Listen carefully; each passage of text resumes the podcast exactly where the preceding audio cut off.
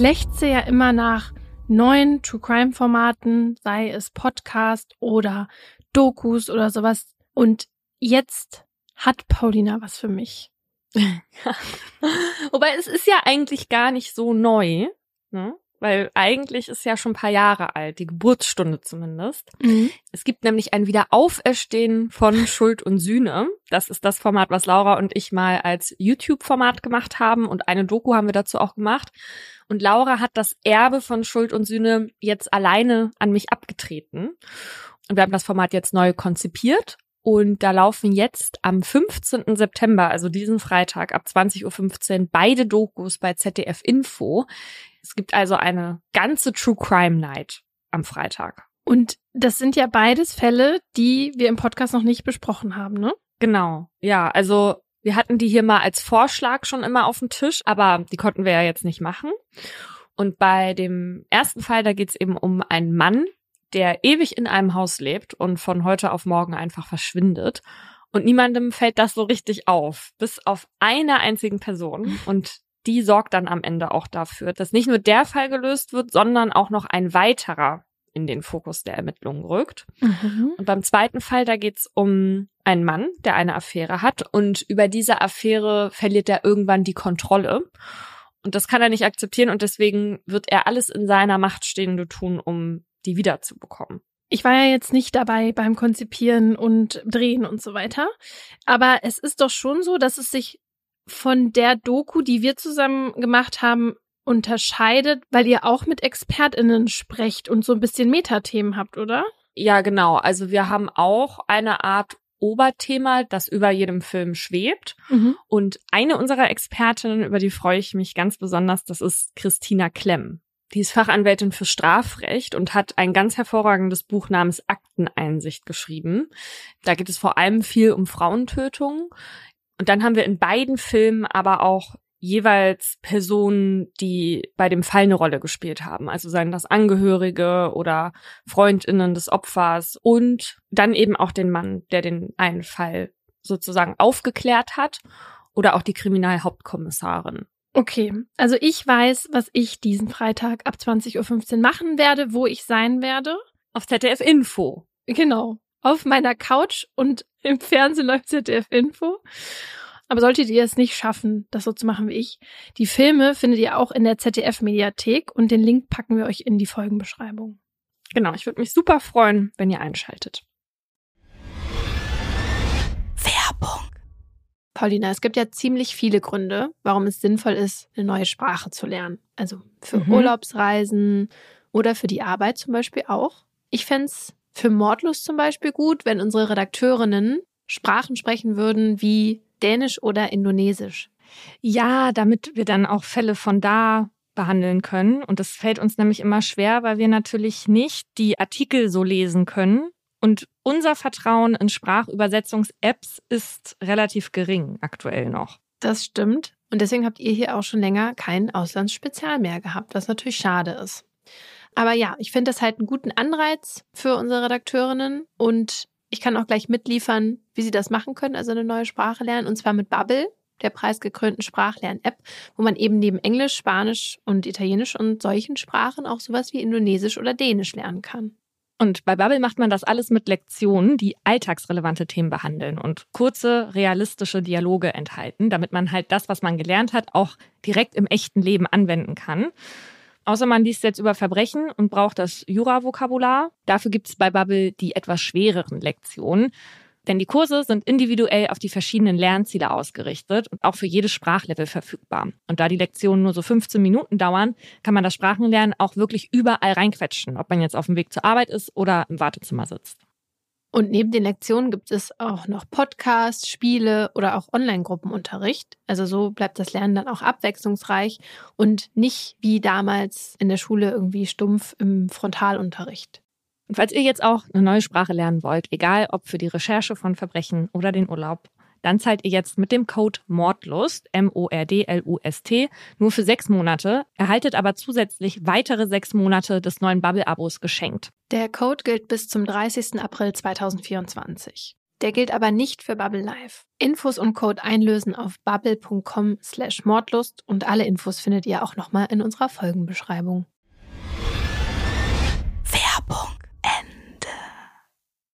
Und damit herzlich willkommen zu Mordlust, einem Podcast der Partner in Crime. Wir reden hier über wahre Verbrechen und ihre Hintergründe. Mein Name ist Paulina Kraser. Und ich bin Laura Wohlers. In jeder Folge gibt es ein bestimmtes Oberthema, zu dem wir zwei wahre Kriminalfälle nacherzählen, über die diskutieren und auch mit Menschen mit Expertise sprechen. Hier geht's um True Crime, also auch um die Schicksale von Menschen. Bitte behaltet das immer im Hinterkopf. Das machen wir auch. Selbst wenn wir zwischendurch mal ein bisschen ungehemmter miteinander reden. Das ist für uns immer so eine Art Comic Relief, aber natürlich nicht despektierlich gemeint. Paulina, wie stehst du eigentlich zu Regeln, die dir der Staat vorgibt? Also ich finde Regeln generell eigentlich ein ganz wichtiges Konstrukt im Zusammenleben und ich glaube auch ein weit unterschätztes Konstrukt. Und das liegt natürlich auch daran, dass wir einfach so darauf gepolt sind, so zu leben, zumindest die meisten Menschen, wie es regelkonform ist.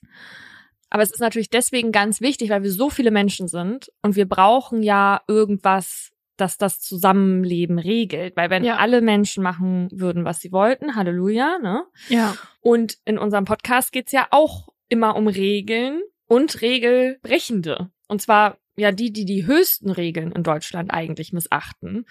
Und wir reden ja dann viel darüber, was passiert, wenn man sich nicht an diese Regeln hält. Das stimmt. Das sind dann natürlich Regeln, wo ich jetzt sagen würde, sehr sinnvolle Regeln. Nämlich mhm. Gesetze, die im Strafgesetzbuch stehen. Es gibt ja aber auch Regeln oder ja, Regeln des Zusammenlebens, wie du schon sagst, die nicht so wichtig sind manchmal, ja? Also ich sag dir mal ein Beispiel. Und da sehe ich halt besonders den Unterschied zwischen Großbritannien und Deutschland, ja. Also, wenn man an der Ampel steht und die Ampel ist rot, die Fußgängerampel, ne, dann ist ja die Regel, dass man da eigentlich nicht drüber gehen sollte, weil es ist ja rot. Und in Deutschland halten sich viele Leute da dran, im Gegensatz zu hier. Hier hält sich eigentlich niemand da dran, ja. Und ich habe mich jetzt auch schon ein bisschen hier an die Lebensweise gewöhnt, ist ja klar, ne? Ich wohne hier, ich bin jetzt quasi schon Britin und laufe halt über die rote Ampel, wenn nicht gerade Autos kommen, ne? Ist klar. Oder wenn nicht gerade ein kleines Kind neben mir steht. Und mhm. hier habe ich das Gefühl, die sehen diese rote Ampel so als Vorschlag. Hier könnte man stehen bleiben, weil es könnte gefährlich werden. Aber der Mensch an der Ampel entscheidet selbst für sich, ob es jetzt gefährlich ist oder nicht, darüber zu gehen. Und wenn ich quasi weit und breit kein Auto sehe und diese Ampel ist fünf Minuten auf Rot, weißt du, dann fällt es mir schwer, wenn ich jetzt in Deutschland bin, stehen zu bleiben. Ja, genau. Also bei, bei mir wird's auch da schwierig, bei den Regeln, bei denen ich der Meinung bin, dass sie nicht so viel Sinn ergeben in dem Moment. Ja. Ne? Also generell großer Fan von Regeln, aber das ist natürlich schwierig, Regeln Menschen zu verkaufen, wenn man so ein bisschen das Gefühl hat, entweder die bringen nichts oder sie sind gar nicht notwendig. Ja. Ne? Also wie zum Beispiel, das ja bei vielen Menschen in der Corona-Pandemie war. Ja. Ich meine, da waren wir ja auch, haben uns sehr an Regeln gehalten, aber es gab ja dann auch viele und vielleicht hat man dann das ein oder andere Mal, hat man dann eine Freundin ein bisschen länger besucht, als man eigentlich hätte dürfen. Genau. Ich finde bei, vor allem bei Corona, bei den Maßnahmen, hat sich so gezeigt, wer ist wie drauf, ne? Wer hält sich an alle Regeln und wer hinterfragt auch so ein paar Regeln. Ja, aber nicht nur hinterfragen, sondern wer ist auch absichtlich aufmüpfig und ein Terrorschwein, ja? Ja. Bei okay. manchen, also bei, bei manchen war es ja wirklich einfach nur, um gegen die Regeln zu verstoßen aus Trotz. Ja, das stimmt. Weißt, es gibt ja einmal dieses Empfinden, ist die Regel für mich jetzt tatsächlich sinnig? Und was können wir mit dieser Regel aber für einen Effekt bewirken, wenn sich ganz viele Menschen daran halten? Ne? Mhm. Und ich glaube, das waren vor allem auch so Punkte, wo dann viele gesagt haben, ja, hier geht's mir dann jetzt aber zu weit, weil sie in dem Moment ja nicht den großen Effekt gesehen haben, den das bringen konnte, sondern nur ihre eigenen Einschränkungen, ja. die damit einhergingen. Genau, und ich glaube, da ist auch diese Krux von Regeln, ne? Wie weit empfindet ein jeder, dass Regeln des Staates einen beeinträchtigen oder eben nicht? Helfen sie mir im Zusammenleben mit anderen oder beschränken sie mich in irgendeiner Weise zu doll, ne? Genau, und das hat ja auch ganz viel damit zu tun, ob man dem Staat vertraut oder nicht, ne? Und was Ja. für eine Beziehung man zum Staat und auch mit der aktuellen Regierung hat. Und da hatte ich das Gefühl, das war in Deutschland auf jeden Fall ein bisschen schwieriger als in als in anderen Ländern. Also ich habe viel in der Zeit mit meinen Freundinnen aus anderen Ländern in Europa darüber geredet und hatte schon das Gefühl, dass wir in Deutschland in der Zeit wirklich noch mal ein spezielleres Verhältnis zu den Regeln, die uns auferlegt worden sind, hatten und zu den Regierungsentscheidungen. Ja. Bei uns in der Folge geht's heute um Menschen, die mit Regeln und Gesetzen, die uns der Staat auferlegt, wenig anfangen können. Und mein Fall zeigt, was passieren kann, wenn jemand den Staat zum Sündenbock seines eigenen Fehlverhaltens erklärt. Alle Namen habe ich geändert. Schwarz, Rot und Gold. Es sind diese drei Farben, die das Outfit des Mannes mit den zurückgekämmten dunklen Haaren und dem Zahnpasta-Lächeln schmücken. Sie erstrecken sich über seinen hautengen Sportanzug und über die Schärpe, die über seiner rechten Schulter hängt. Mr. Germany steht in großen weißen Lettern darauf. Fröhlich und siegessicher blickt der junge Mann auf dem Foto von 1998 in die Kamera. Er ist sichtlich stolz auf den Titel und darauf, in Sachen Schönheit zum Aushängeschild Deutschlands zu werden. Doch es ist ein Stolz, der nicht lange währt und sich schon bald in tiefste Ablehnung verwandelt. 18 Jahre später. Auf den ersten Blick wirkt es ganz normal, das Einfamilienhaus mit der terrakottafarbenen Fassade hinter dem weißen Tor. Lediglich ein schmaler Weg trennt die Immobilie in der Nähe von Leipzig von einem großen grünen Maisfeld. Die Lage ist ruhig, beinahe idyllisch. Zu dem Haus gehört auch ein großer Garten. Grüne Heckenpflanzen umgeben ihn wie eine botanische Landesgrenze. Und wenn man einen aufmerksamen Blick auf das, was dahinter liegt, erhascht, dann wird deutlich, dass hier tatsächlich andere Gesetze zu herrschen scheinen. Ein laminiertes Papier, das an einer Tanne befestigt ist, zeigt eine Flagge, die nicht die der Bundesrepublik Deutschland ist. Diese hier besteht zwar auch aus drei Querstreifen, die Farben sind aber schwarz, weiß und rot. Außerdem prangt auf der Fahne ein rotes Dreieck, in dessen Mitte ein Ochsenkopf mit ausgeprägten Hörnern und einer Krone abgebildet ist. An diesem Morgen des 24. August 2016 ist die Flagge jedoch nicht das einzige, das ins Auge fällt. Auf der unregelmäßig bewachsenen Rasenfläche stehen zahlreiche Zelte und die Menschen, die sie aufgebaut haben, stehen gebannt vor einem Mann, der in dunkelblauer Sweatshirtjacke und schwarzem Käppi gekleidet einen roten Schnellhefter und das Grundgesetz in seinen Händen hält. Der 41-jährige Eugen Alban ist an diesem Mittwochmorgen die Person, auf die sich alle Aufmerksamkeit richtet. Das liegt nicht nur daran, dass das hier sein Zuhause ist. Er war es auch, der die zahlreichen Menschen zusammengetrommelt hat, die sich nun um ihn herum platzieren. Für Eugen ist heute nämlich ein wichtiger Tag. Heute soll das Haus, in dem er seit zwölf Jahren mit seiner Frau Natalie und den zwei gemeinsamen Söhnen lebt, zwangsgeräumt werden. Bereits vor einigen Wochen ist die Immobilie im Rahmen einer Zwangsversteigerung offiziell an neue BesitzerInnen gegangen, nachdem Eugen und Natalie aufgrund enormer Zahlungsrückstände der Kredit gekündigt worden war. Doch sein Zuhause einfach so aufzugeben, das kommt für Eugen nicht in Frage. Er kann das nicht akzeptieren und will sich wehren. Wie weit er dafür bereit ist zu gehen, hat er erst vor wenigen Tagen in einem Video auf seinem YouTube-Kanal klargemacht. In dem über einstündigen Film betont Eugen sein Grundstück, Zitat, mit Blut und Eisen verteidigen zu wollen. Besonders bedrohliche Worte findet er darin für den Gerichtsvollzieher, der sich für diesen Morgen angekündigt hat. Wenn du am 24. August auftauchst, hört man Eugen aus dem Off sagen, sei bereit zu sterben. Eugen werde den Beamten, Zitat, töten wie eine Sau, abschlachten wie Vieh. Oh Gott. Ach du meine Güte. Hm. Doch dazu soll es nicht kommen. Denn auf den Gerichtsvollzieher warten Eugen und seine rund 120 UnterstützerInnen an diesem Mittwochmorgen vergebens.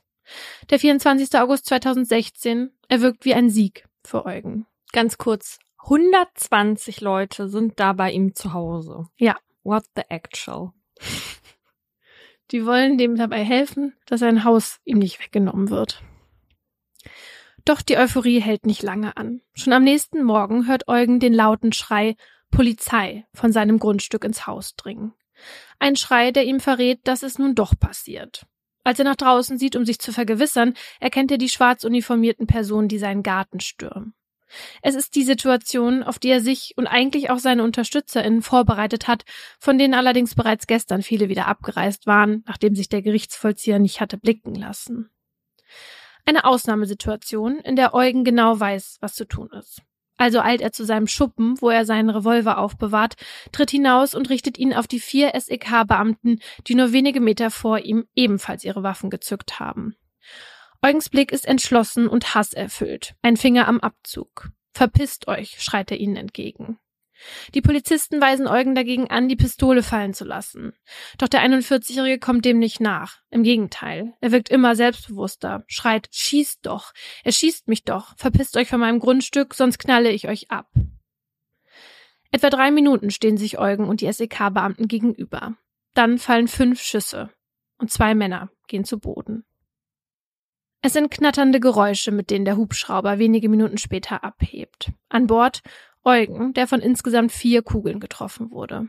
Neben dem Durchschuss des rechten Handgelenks, einer Wunde am rechten Oberarm und einer zertrümmerten Speiche ist es vor allem das Gemisch aus Blut und Luft in seiner Brusthöhle, das seinen Zustand kritisch macht. Eugen wird in das Universitätskrankenhaus Leipzig geflogen. In einer Notoperation werden seine Verletzungen versorgt, danach wird er in ein künstliches Koma versetzt. Einmal muss er sogar wiederbelebt werden. Doch Eugen schafft es, sich zurückzukämpfen. Als er vier Tage nach der Operation erstmals die Augen wieder aufschlägt, blickt er jedoch nicht in die Gesichter seiner Frau oder seiner zwei Söhne. Stattdessen steht ein unbekannter Mann neben seinem Krankenbett, der sich als Ermittlungsrichter zu erkennen gibt und Eugen den Haftbefehl vorliest, der gegen ihn vorliegt. Versuchter Totschlag lautet der Vorwurf, mit dem Eugen konfrontiert wird. Denn der 41-Jährige soll bei der Zwangsräumung seines ehemaligen Hauses nicht nur Kugeln abgekriegt, sondern auch selbst verteilt haben. Mit seinem Revolver habe er, so nimmt es die Staatsanwaltschaft an, auf einen SEK-Beamten geschossen und diesen am Hals getroffen. Dass gegen Eugen nun wegen eines versuchten Tötungsdelikts ermittelt wird, scheint ihn allerdings nicht übermäßig zu interessieren. Er fühlt sich nämlich von dem Haftbefehl gar nicht angesprochen und weist den Ermittlungsrichter darauf hin, dass er nicht Eugen Alban sei, sondern Eugen der Große. Hatte der was am Kopf abbekommen? nee, nur am Oberkörper. Doch davon lassen sich Polizei und Staatsanwaltschaft wiederum nicht beeindrucken, weshalb am 9. Oktober 2017 vor dem Landgericht Halle der Prozess gegen Eugen Alban beginnt. Über ein Jahr ist es mittlerweile her, dass die Zwangsräumung aus dem Ruder gelaufen ist, bei der Eugen einen Polizisten angeschossen haben soll, und nach eingehenden Ermittlungen geht man nun nicht mehr von versuchtem Totschlag, sondern von versuchtem Mord aus. Als die Tür aufgeht, erfüllt das Blitzlichtgewitter der anwesenden Journalistinnen den Saal. Eugen, elegant im dunkelblauen Anzug gekleidet, steht an der Türschwelle und lässt seinen Blick über die Anwesenden schweifen. Ob der mittlerweile 42-Jährige die Ernsthaftigkeit der Anklage erkennt, erscheint angesichts seines Verhaltens fraglich. Eugen kaut Kaugummi und grinst. Begleitet von vermummten Justizbeamten begibt er sich selbstbewusst zu seinem vorgesehenen Platz auf der Anklagebank. Doch anstatt sich einfach auf dem grauen Polsterstuhl niederzulassen, holt er im theatralischen Schneckentempo nacheinander die Bücher heraus, die sich in seiner mattschwarzen Tasche befinden. Ein Rechtswörterbuch, die Strafprozessordnung und das Grundgesetz. Letzteres hält Eugen besonders lange in der Hand. Wie eine Trophäe posiert er damit für die zahlreichen PressevertreterInnen. Als der Vorsitzende Richter die Anwesenden schließlich bittet, sich zu setzen, bleibt Eugen stehen. Es ist ein Verhalten, das für viele irritierte Gesichter sorgt. Doch Eugens skurriler Auftritt ist mehr als eine sonderbare One-Man-Show. Er ist Ausdruck eines Lebenswandels, den das Gericht im Verlaufe des Prozesses nach und nach rekonstruiert und der zugleich Antworten darauf liefert, wie eine einfache Zwangsräumung so aus dem Ruder laufen konnte. Lange Zeit schien es ganz normal zu verlaufen, das Leben von Eugen Alban. Bereits in jungen Jahren stellt er fest, womit er punkten kann, seinem Aussehen. Mit seinen großen braunen Augen und seinen markanten Gesichtszügen entspricht Eugen dem, was viele Menschen als gut aussehend und kernig bezeichnen würden. Immer wieder verschaffen ihm diese Merkmale Treppchenplätze und Medaillen bei Schönheitswettbewerben. Das Jahr 1998 erweist sich in dieser Hinsicht als besonders erfolgreich. Eugen wird gekrönt. Der 23-Jährige darf sich Mr. Germany nennen. Es ist ein Highlight in seinem Leben, das zwei Jahre später nur noch von Natalie getoppt werden kann, seiner großen Liebe. Die 21-jährige Logopädin ist Model und laut Beschriftung ihrer Schärpe Miss Germany des Jahres 2000. Also quasi the perfect match. Die klischeehafte Verbindung lockt natürlich die Presse an. Was folgt sind Fotoshootings, Interviews, Home Stories. 2003 heiratet das Paar. Die Geburten ihrer zwei Söhne machen ihre Familie vollständig. Ein Eigenheim ist das Einzige, was noch fehlt. 2004 erwerben Eugen und Nathalie dann ein Grundstück in Sachsen-Anhalt mit Hilfe eines Kredits und werden stolze BesitzerInnen eines großen Einfamilienhauses mit Pool und allem möglichen Shishi. Doch was als Meilenstein in ihrem Familienleben geplant war, erweist sich im Laufe der Zeit als finanzielles Fiasko. Denn Eugen und Nathalie sind weder vermögend, noch verdienen sie viel Geld. Von dem Glamour, den das Schönheitspaar vielleicht nach außen hin versprüht, ist fernab der Foto- und Fernsehkameras nichts zu finden. Nach seinem Höhenflug als Mr. Germany gerät Eugen zunehmend in eine berufliche Abwärtsspirale. Erst kündigt ihm der Mobilfunkkonzern, bei dem er einige Jahre angestellt war, dann floppt seine eigene Firma, die auf Photovoltaikanlagen spezialisiert war. Eugen und Nathalie geraten finanziell immer weiter in den Rückstand. Schnell sind es nicht nur offene Kreditzahlungen. Ab 2006 können sie keine Abwassergebühren mehr zahlen.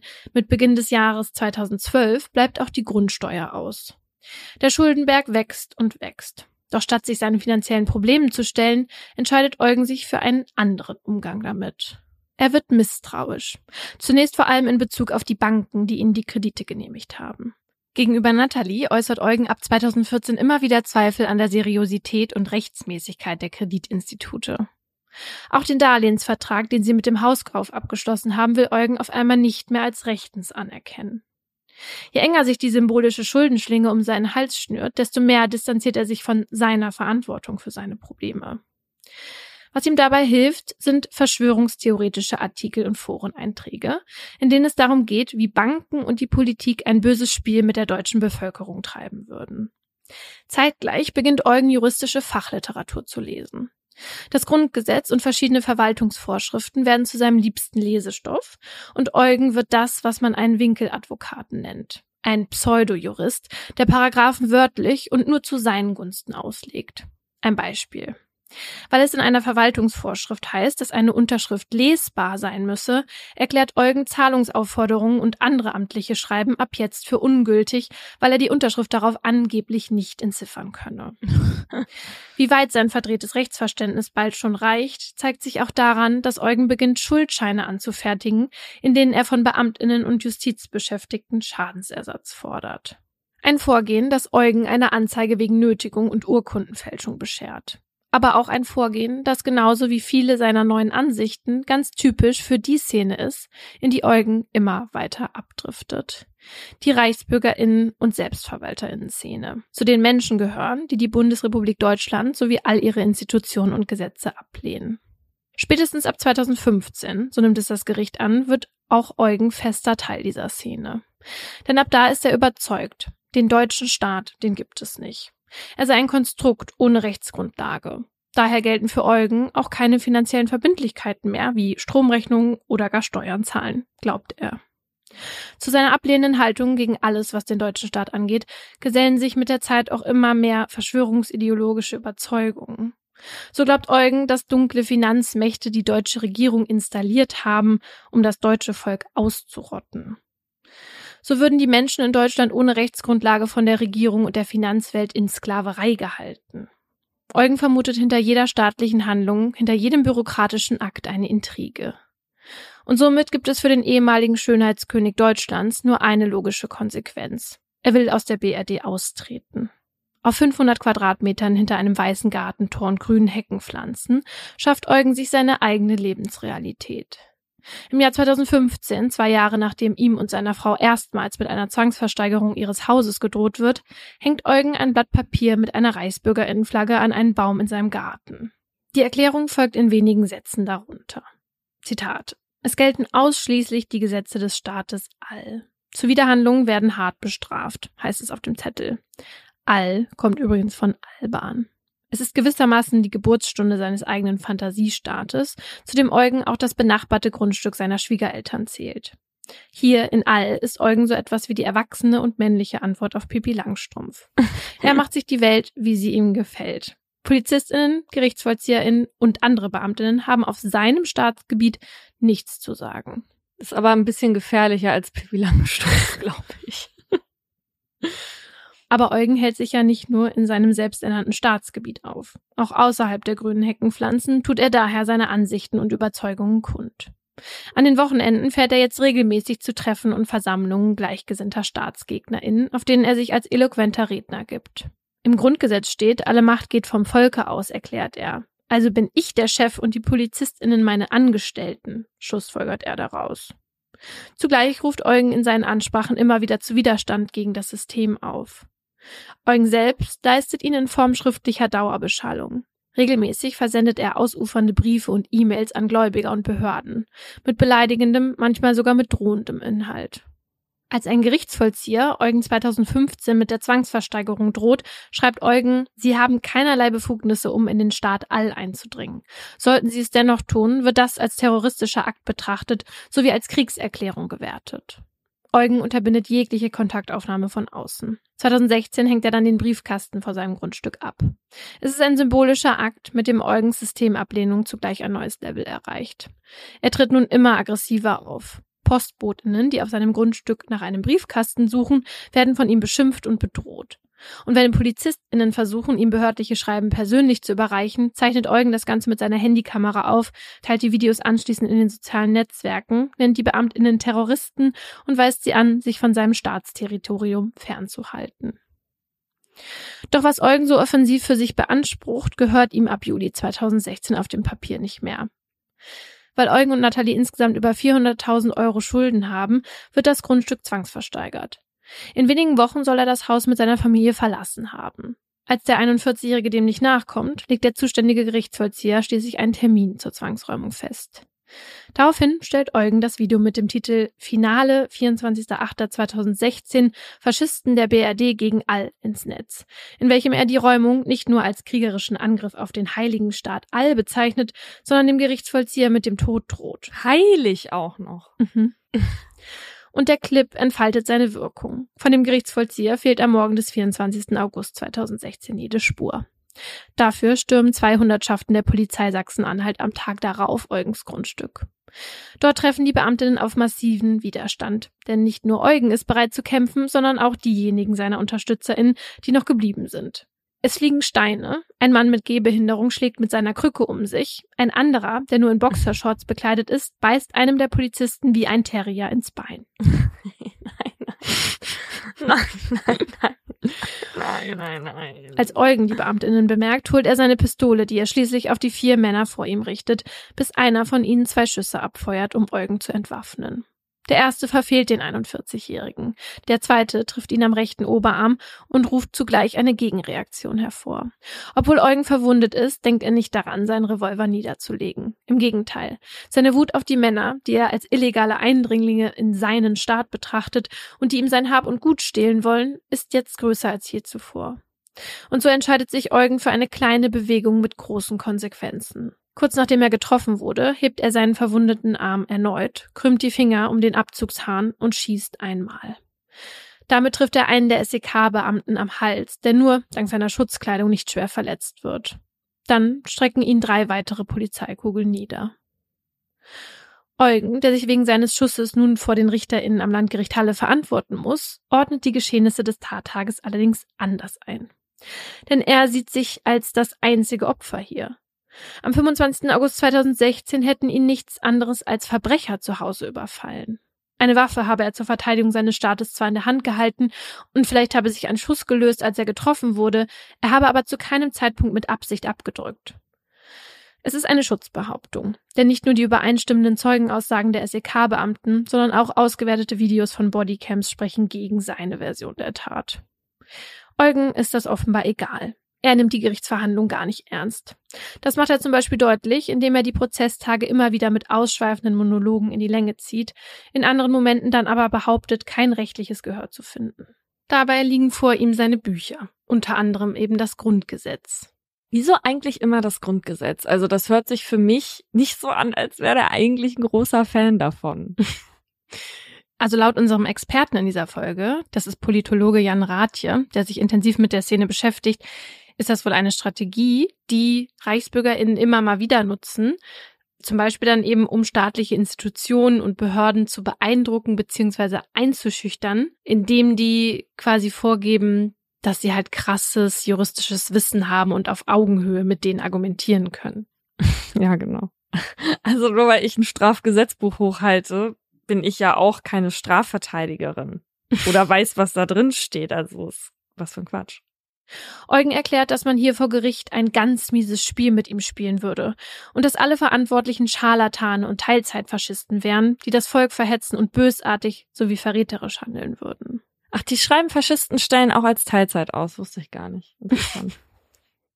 Solche Aussagen sind ganz typisch für ReichsbürgerInnen und SelbstverwalterInnen und sorgen dafür, dass sie im Volksmund oft genug als Verrückte abgetan werden. Wie zurechnungsfähig Eugen ist, soll ein forensischer Psychiater den Anwesenden erklären. Der Experte, der Eugen während der Verhandlung beobachtet, beschreibt ihn als charismatisch. Eugen wisse zu blenden und habe den Gerichtsprozess als Bühne zur Verbreitung seiner Ansichten genutzt.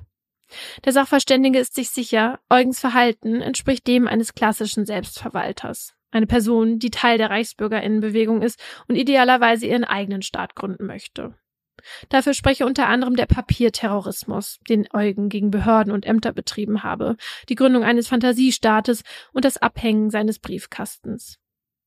Für Eugen seien es Mechanismen gewesen, die eigenen finanziellen Schwierigkeiten zu umgehen und strafrechtliche Konsequenzen abzuwenden.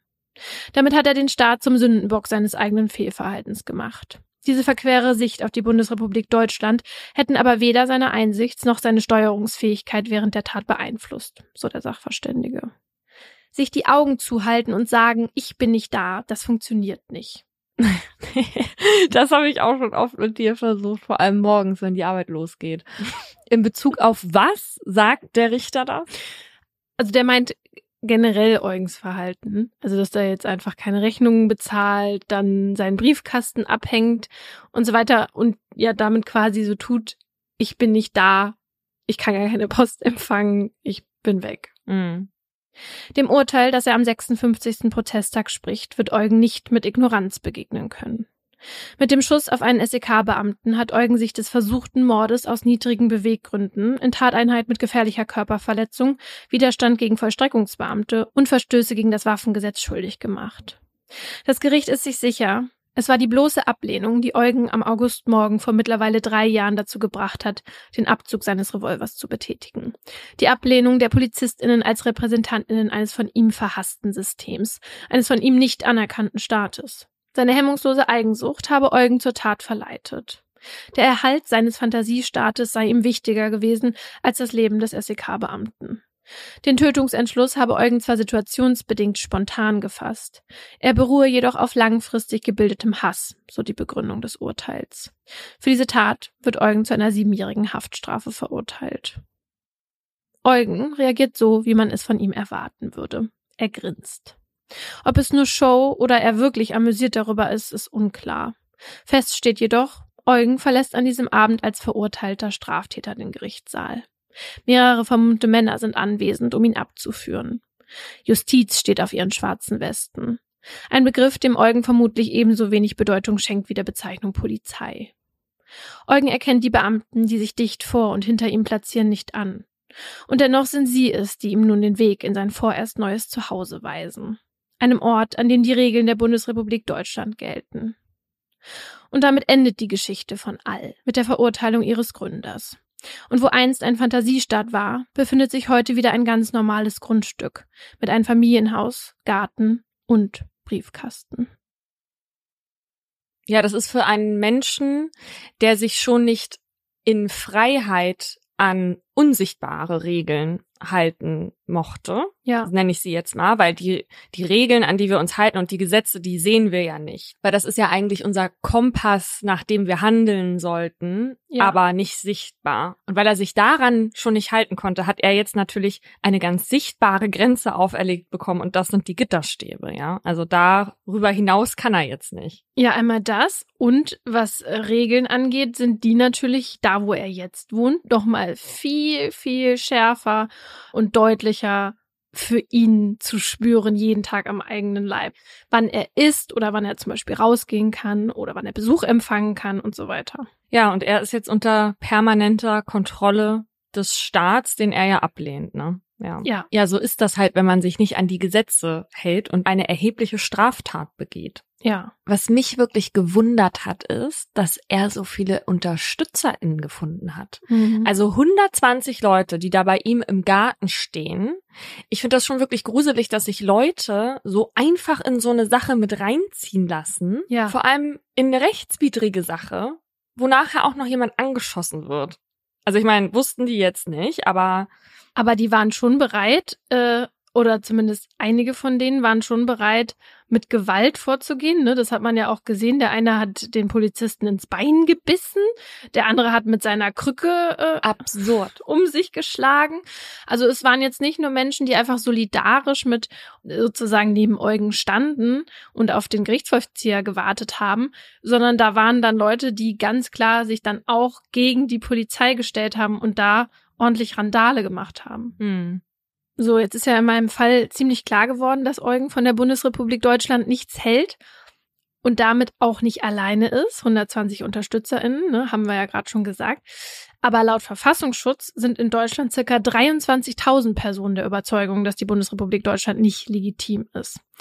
Deswegen werden sie der sogenannten ReichsbürgerInnen und SelbstverwalterInnenbewegung zugeordnet, womit wir dann jetzt auch beim Oberthema dieser Folge sind und was Reichsbürgerinnen und Selbstverwalterinnen für Überzeugungen haben und was die beiden Gruppen unterscheidet. Darum geht's jetzt in meinem Aha. Also erstmal hat das Gericht ja festgestellt, dass Eugen ein sogenannter Selbstverwalter ist. Und tatsächlich ist das für mich ein Begriff gewesen, den ich vor dieser Folge noch nie gehört habe, im Gegensatz zu Reichsbürger. Ne? Mhm. Aber von Reichsbürger hat im Prozess von Eugen keiner gesprochen.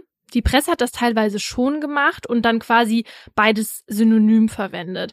Und das ist aber falsch, weil es ist nicht dasselbe. Was die beiden Gruppen zwar gemeinsam haben, ist, dass sie die Existenz der Bundesrepublik Deutschland eben leugnen. Also sie erkennen Deutschland nicht als legitimen und souveränen Staat an und sagen quasi, wir leben eigentlich nur in der Staatssimulation.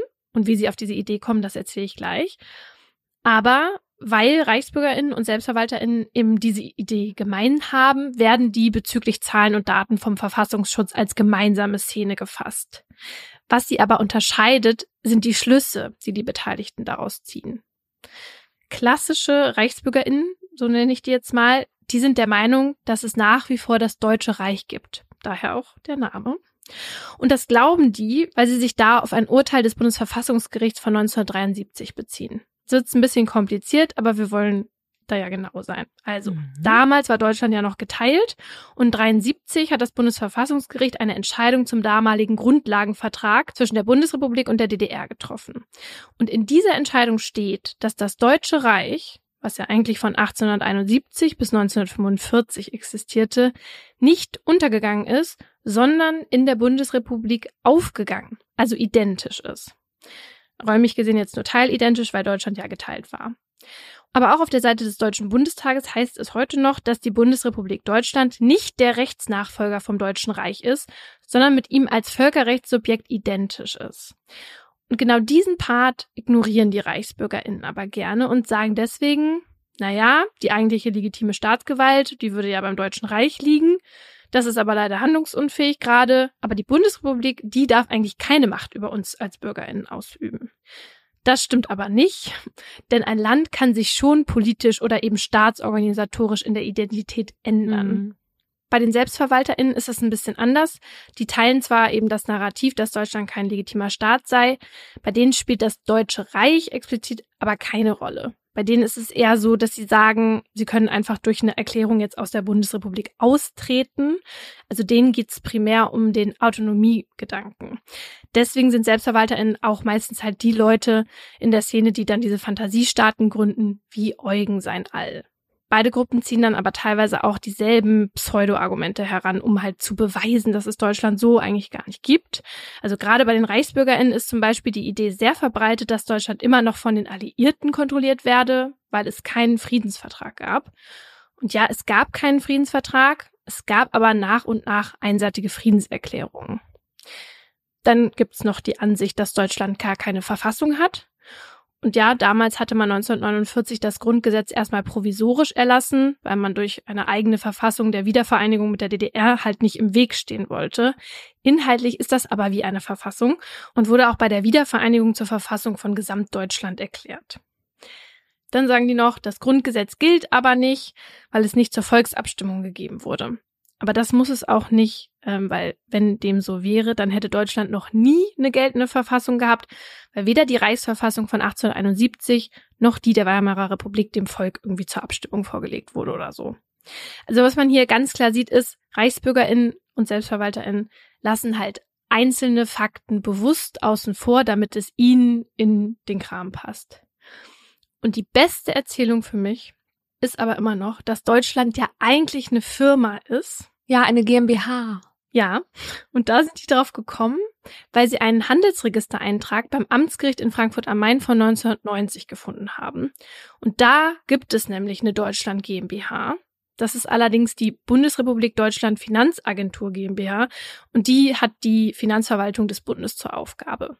Die Reichsbürgerinnen und Selbstverwalterinnen meinen aber nein, Deutschland sei eine Firma und wir alle sind die Angestellten. Und das würde man ja auch schon allein daran sehen, dass wir alle den Personalausweis haben. Immerhin steht Personal ja für das Personal, was arbeitet. Und deswegen ist der Ausweis auch eigentlich gar kein Ausweis, sondern halt so ein Mini-Arbeitsvertrag mit der Firma Deutschland. Ja. Ist ja auch ganz klar. Ja. Ich find's nur so komisch, weil wenn ich für Deutschland arbeite, wieso kriege ich dann kein Geld, sondern muss eigentlich nur Steuern die ganze Zeit bezahlen? Also ich bezahle ja nur. Das finde ich einen bescheuerten Arbeitsvertrag. Du könntest ja Sozialleistungen beziehen und dann würdest du ja Geld bekommen. Ja. Von deinem Arbeitgeber. Na gut. Ich muss aber nur zahlen, zahlen, zahlen. Ja. Wer was erwirtschaftet, kann auch was abgeben. So, bei diesen ganzen Ideen, die die haben, ja, da könnte man sich ja denken, na ja, die können das ja alle in ihren Köpfen denken, was die wollen. Also die Gedanken sind frei, so nach dem Motto, ne? Aber wir haben ja an Eugen gesehen, dass wenn sich diese Idee im Kopf verfestigt, der Staat habe nichts zu sagen, dass daraus dann verschiedene Sachen resultieren können. Und das ist eben das Problem, weil wenn man wirklich der Meinung ist, dass Deutschland kein legitimer Staat ist, dann gelten die Regeln für einen ja auch nicht. Also das heißt, die Zugehörigen der Szene, die zahlen beispielsweise keine Steuern teilweise. Und wenn sie einen Strafzettel bekommen, dann wird auch der nicht gezahlt. Und stattdessen legen die dann Widerspruch ein. Und damit sind dann aber die Ämter und Behörden beschäftigt. Manche schicken dann auch ihren Personalausweis zurück und stellen sich dann eigene Dokumente aus, weisen sich dann so aus. Und das sind tatsächlich auch schon die ersten Anzeichen für eine Radikalisierung. Und das Problem bei diesem Verhalten ist, dass das zwangsläufig zu einem Konflikt mit dem Staat führt an denen sie ja nicht glauben. Hm. Was heißt glauben, ne? dem sie die Legitimität absprechen. Und wenn sie dann irgendwas an eine Behörde schreiben, wie hören Sie jetzt auf, mir das und das zu schreiben, ich zahle das nicht, ansonsten wird das und das passieren. Also irgendwie versuchen die andere Seite einzuschüchtern, dann machen die sich damit auch strafbar. So hat vor kurzem erst das Amtsgericht Heiligenstadt einen Reichsbürger wegen versuchter Nötigung, versuchter Erpressung, Beleidigung und Urkundenfälschung zu einem Jahr und neun Monaten Haft auf Bewährung verurteilt, weil der Mann gegenüber den Behörden mit seinen Schreiben, die er da geschickt hat, eine Drohkulisse aufgebaut hat. Der Mann hat sich dann vor Gericht von seinen Taten distanziert, aber es gibt eben auch welche, die sich noch weiter radikalisieren. Und wenn die dann sanktioniert werden, dann ist das in ihren Augen eben ein unrechtmäßiger Eingriff vom Staat. Und da hilft dann in deren Augen nur noch Gewalt. Also die haben dann quasi so eine Art Notwehrgedanken. Also Notwehr gegen den Staat. Ja, und das war ja genauso bei Eugen, weil er hat das ja so gesehen, als habe er sich nur gegen die Eindringlinge wehren wollen, die nach seiner Meinung unrechtmäßig sein Grundstück betreten haben. Und er hat auch explizit gesagt vor Gericht, dass er mit seiner Waffe auch nur seinen Staat verteidigen wollte. Hm. Ja, in deren Köpfen ist das dann so. Ja. Unser heutiger Werbepartner ist wieder Google mit dem Google Pixel 8 Pro. Wir haben euch ja schon erzählt, dass wir beide eins zugeschickt bekommen haben und sie in den letzten Wochen benutzt haben und deswegen ja auch ausgiebig testen konnten. Und wir wollen euch hier mal von unseren liebsten Features erzählen. Ja, ich liebe ja den magischen Radierer. Der ist auch KI gestützt. Mit dem kann man störende Objekte, wie zum Beispiel einen hässlichen Papierkorb, ganz einfach wegzaubern, wenn man die Google Fotos App hat. Ich habe den neulich benutzt. Ich habe nämlich hier für unseren neuen Podcast Justitias Wille so ein paar Fotos im Tonstudio gemacht, aber auf dem Tisch lag die ganze Planung der Folgen noch ausgelegt, so dass man dann gesehen hätte, was so in den Folgen passiert und das konnte ich dann ganz einfach mit dem magischen Radierer verschwinden lassen, so dass ich das Bild dann doch posten konnte. Ja, und das Pixel 8 Pro kann jetzt sogar Objekttemperaturen messen. Also ihr könnt ganz einfach Objekte damit scannen und euch die Temperatur anzeigen lassen. So könnt ihr zum Beispiel prüfen, ob euer Getränk nicht mehr zu heiß ist oder wann die Bratpfanne die optimale Temperatur erreicht hat. Ich mache das immer bei Fussels Fressen. Der ist ja ein Gourmet und isst natürlich am liebsten Leckerchen, aber abends gibt's halt auch sein Nassfutter. Und der isst halt nicht jeden Tag eine ganze Dose. Und deswegen kommt die dann in den Kühlschrank. Und bevor er das kriegt, lasse ich die Dose draußen stehen, weil der das nicht so kalt essen soll. Und mit dem Temperaturmesser gucke ich jetzt immer, ob das genug erwärmt ist. Praktisch. Diese coolen Features wie der magische Radierer sind übrigens möglich, weil das Google Pixel 8 Pro mit Google AI als Herzstück entwickelt wurde. Und von einem anderen Smartphone auf das Pixel zu wechseln, ist ganz einfach. Sogar vom iPhone könnt ihr eure Daten inklusive Fotos und Videos, Kontakten, iMessages, WhatsApp-Nachrichten, Apps und mehr sicher auf das Pixel übertragen mit nur ein paar Schritten. Das Pixel 8 Pro gibt es online im Google Store und bei vielen weiteren Elektromärkten und Mobilfunkanbietern in Deutschland. Den Link zum Google Store und alle weiteren Infos findet ihr wie immer auch nochmal in der Folgenbeschreibung. Werbung Ende. Sollte dem einen oder der anderen treuen Mordlusthörer in diese Geschichte, die jetzt kommt, bekannt vorkommen, dann hat das einen guten Grund. Da kommen wir aber später nochmal drauf zurück. Mein Fall zeigt, dass die verzweifelte Suche nach Liebe einen manchmal in die Arme von Menschen treiben kann, deren Überzeugungen nicht nur fragwürdig, sondern auch gefährlich sind. Einige Namen habe ich geändert. Die Leute, die sich hier in Altrese in der Nähe des Dorfteiches niedergelassen haben, sind bereits einiges gewohnt. Nahezu täglich sorgt der Bewohner des alten Wirtshauses für akustische Eskapaden und zieht mit seinen Musikinstrumenten durch die Ortschaft. Mal sind es Gitarrenspiel und lautstarker Gesang. An anderen Tagen machen Trompetenklänge und Geschrei die dörfliche Idylle zunichte. In den Parolen, die er von sich gibt, sind meistens nur einzelne Wörter klar zu verstehen. Revolution zum Beispiel, aber auch Republik und Arschlöcher. Von der verstörenden Szene, die sich an diesem 23. Juli 2016 in seinem Haus abspielt, bekommt die Nachbarschaft jedoch ausnahmsweise mal nichts mit. Dafür jene, die ihm auf Facebook folgen. Denn sie wird von einer Handykamera eingefangen. Eine pinke Puppe hängt an einem dunklen Faden. Der Plastikkörper ist nackt. Langsam baumelt er vor der fleckigen Fensterscheibe hin und her. Zwischen den Beinen der Puppe klemmt etwas, das aussieht wie ein Nashorn. Das Ganze wirkt irgendwie obszön und wird von einem Schluchzen und Wimmern im Hintergrund begleitet. Niemals werde ich sie vergessen, hört man eine brüchige Männerstimme sagen. Niemals. Etwa fünf Jahre zuvor. Was mir in meinem Leben fehlt, ist Liebe und am meisten die Zärtlichkeit. Für die 27-jährige Sarah ist es ein komisches Gefühl, sich selbst diesen Satz sagen zu hören, geschweige denn ihr eigenes Gesicht im Fernsehen zu sehen. Die junge Frau mit dem dunklen, fransigen Kurzhaarschnitt hat in dem grauen Sessel im Wohnzimmer ihrer Eltern Platz genommen. Ihre blauen Augen, die von eckigen Brillengläsern umrahmt werden, sind auf den Fernseher vor ihr gerichtet. Es ist die erste Folge der Kuppelshow Schwer verliebt, die Sat1 an diesem Sonntag im Juli 2011 ausstrahlt. Ein Format, in dem Übergewichtige mit Hilfe des Senders die große Liebe finden sollen. Sarah ist eine von ihnen. Für die Teilnahme an der Sendung hat sich die junge Frau aus einem guten Grund entschieden. Denn Liebe und Geborgenheit von einem Mann sind Dinge, nach denen sich Sarah schon seit einer ganzen Weile sehnt. Bisher meinte es das Leben nicht sonderlich gut mit Sarah. In ihrem Zuhause im rheinland-pfälzischen Ida Oberstein wächst sie in bescheidenen, gar ärmlichen Verhältnissen auf. Das Geld ist immer knapp. Da Sarahs Vater herzkrank und arbeitsunfähig ist, sorgt ihre Mutter allein für die Familie und schiebt in einem benachbarten Supermarkt eine Schicht nach der anderen. Schon als Kind ist Sarah irgendwie anders und gehört nie dazu. Wenn großzügig Einladungskarten zu Geburtstagsfeiern verteilt werden, geht sie leer aus. Die Schulpausen verbringt sie allein. Sie wird ausgelacht, wenn sie mal wieder in Stoffhose statt Jeans zum Unterricht erscheint.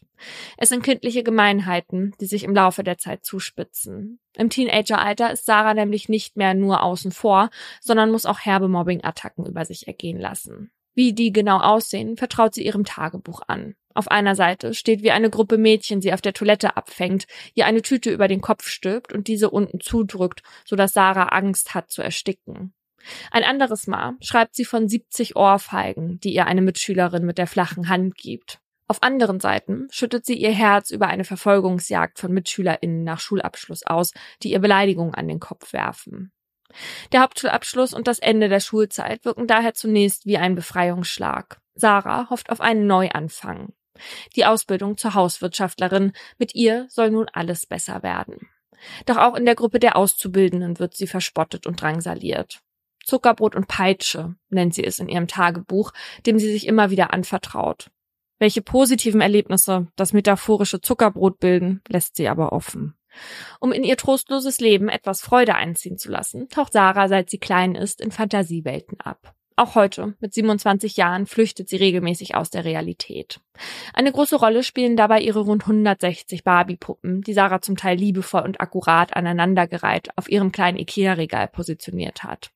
Die langbeinigen Plastikdamen mit den eleganten Outfits und den glänzenden Haaren sind für Sarah nicht nur eine Sammelleidenschaft. In ihrem Zimmer ihres Elternhauses, in dem Sarah nach wie vor lebt, denkt sie sich, umgeben von Twilight-Postern und Hello Kitty Plüschherzen, Geschichten für ihre Barbies aus. Freundschaften, Beziehungen. Sarah lässt sich spielerisch das Leben führen, das ihr bisher verborgen geblieben ist. Manchmal teilt sie Ausschnitte dieser Geschichten in den sozialen Medien, auf Facebook zum Beispiel oder der Plattform Wer kennt wen. Letzteres ist ein Netzwerk, auf dem Sarah 2011 eine Nachricht erhält, die sie stutzig, aber auch neugierig macht. Eine Userin, die sich als TV-Scout vorstellt, fragt Sarah, ob sie sich vorstellen könnte, an einer neuen Dating-Show des Senders Sat1 teilzunehmen. Sarah ist irritiert, wieso man ausgerechnet auf sie kommt, aber ihre Neugierde setzt sich durch und sie beginnt, das mitgeschickte Bewerbungsformular auszufüllen. Vielleicht wird es ja so etwas wie Bauersucht Frau, denkt sie sich damals. Sarah mag die Sendung, findet sie romantisch und lustig. Außerdem wünscht sie sich schon lange nicht sehnlicher als einen Partner an ihrer Seite. Als Sarah ihre Bewerbung abschickt, ist sie voller Hoffnung, die sich kurze Zeit später tatsächlich erfüllt. Die Produktionsfirma ist interessiert an ihr und will Sarah gerne für ihre Sendung dabei haben. Bald darauf steht Sarah schließlich für schwer verliebt vor der Kamera. Doch wirklich Spaß an den Dreharbeiten hat sie nicht. Mehr noch, sie fühlt sich unwohl. Das liegt nicht nur daran, dass ihr Volker und Klaus, die Männer, zwischen denen sich Sarah am Ende der Sendung entscheiden soll, überhaupt nicht zusagen. Sarah hat zudem das Gefühl, nicht sie selbst sein zu können und den Eindruck, dass man sie vorführen möchte. Dabei ist sie keinesfalls die dümmliche Witzfigur, als die sie sich dargestellt fühlt. Sie ist einfach nur etwas unselbstständiger als viele Erwachsene und muss im Alltag oft sozusagen an die Hand genommen werden. Jedes Mal, so wird es Sarah später einer Journalistin erzählen, wenn sie Zweifel an einer Szene äußert oder eine Regieanweisung nicht befolgen möchte, weist man sie am Set scharf auf den Vertrag hin, den sie unterschrieben habe. Im Sommer 2011 verfolgen schließlich fast drei Millionen Menschen Woche für Woche die Sendung. Sie sehen, wie Sarah in Radlerhose und BH im Badesee schwimmt, wie sie Lego-Fan Volker zu sich ins Bett holt und wie sie in Stresssituationen zum übergroßen Nutella-Glas greift. Es sind acht Folgen mit großem Fremdschämenpotenzial, die Sarah zur Lachnummer der Sendung machen. Besonders aber zur Lachnummer ihres Wohnorts. Die kennen wir, lautet nur einer der zahlreichen Kommentare, die es online zu Sarahs Person gibt. Die haben wir schon in der Schule gemobbt. Aber nicht nur im Netz wird Sarah zur Zielscheibe von Hohn und Spott. In dem Supermarkt, in dem sie regelmäßig Regale auffüllt, zeigen Leute lachend mit dem Finger auf sie. Nachts klingelt es regelmäßig Sturm an ihrer Haustür. Der Wirt einer ortsbekannten Kultkneipe sorgt für eine Demütigung der besonderen Art. Er zeigt die Show Woche für Woche zur Belustigung auf Großleinwand. Sarah hat von dem beschämenden Public Viewing, das sie gewissermaßen zur Anti-Heldin macht, gehört. Sie ist verzweifelt und am Boden zerstört. Eigentlich wollte sie nur die Chance auf ein wenig Glück ergreifen, doch das Gefühl, mit dem sie jetzt jede Nacht zu Bett geht, kennt sie schon von damals. Da ist sie wieder, die Einsamkeit und die innere Stimme, die ihr sagt, dich versteht keiner, dich wird nie jemand lieben. Doch so sehr Sarah die Anfeindungen, die sie erlebt, auch verletzen, den Traum von Zweisamkeit ist sie nicht bereit aufzugeben. Den Glauben an die Liebe können sie mir nicht nehmen, schreibt sie in ihr Tagebuch. Ohne Liebe gehe ich tot. Ohne Liebe kein Leben. Sarah sucht weiter. Nach Liebe und Anerkennung. Und 2015, vier Jahre nach dem TV-Fiasko, verändert sich ihr Leben dann endlich so, wie sie es sich gewünscht hat. Sie ist verliebt in den Mann, von dem sie hofft, dass er all ihre Sehnsüchte erfüllt. Der 50-jährige IT-Techniker ist der erste und vielleicht ja auch der letzte Mann an Sarahs Seite. Nachdem Frank vor wenigen Wochen in ihr digitales Postfach getreten ist, ging alles ganz schnell. Das kleine Zimmer mit den Starpostern an den Wänden ist nun nicht mehr ihr Zuhause und auch ihre Heimat Ida Oberstein hat sie für Frank hinter sich gelassen. Nachdem die beiden im Januar angefangen hatten, auf Facebook miteinander zu schreiben, ist sie einen Monat später sogar zu ihm an die Mecklenburgische Seenplatte gezogen. In Ida Oberstein hatte Sarah zuletzt nichts mehr gehalten. Ihre Mutter war Anfang des Jahres unerwartet verstorben. Ihr Vater ist mittlerweile dement und in einem Pflegeheim untergebracht. Im 400-Personen-Örtchen Altrese ist ab sofort ein ehemaliger Landgasthof Sarahs Zuhause. Vor einigen Jahren hat Frank es noch als gastronomischen Betrieb geführt. Nun dient das rustikale Haus ihnen als Eigenheim. Mit der Beziehung zu Frank geht für Sarah ein echter Lebenstraum in Erfüllung.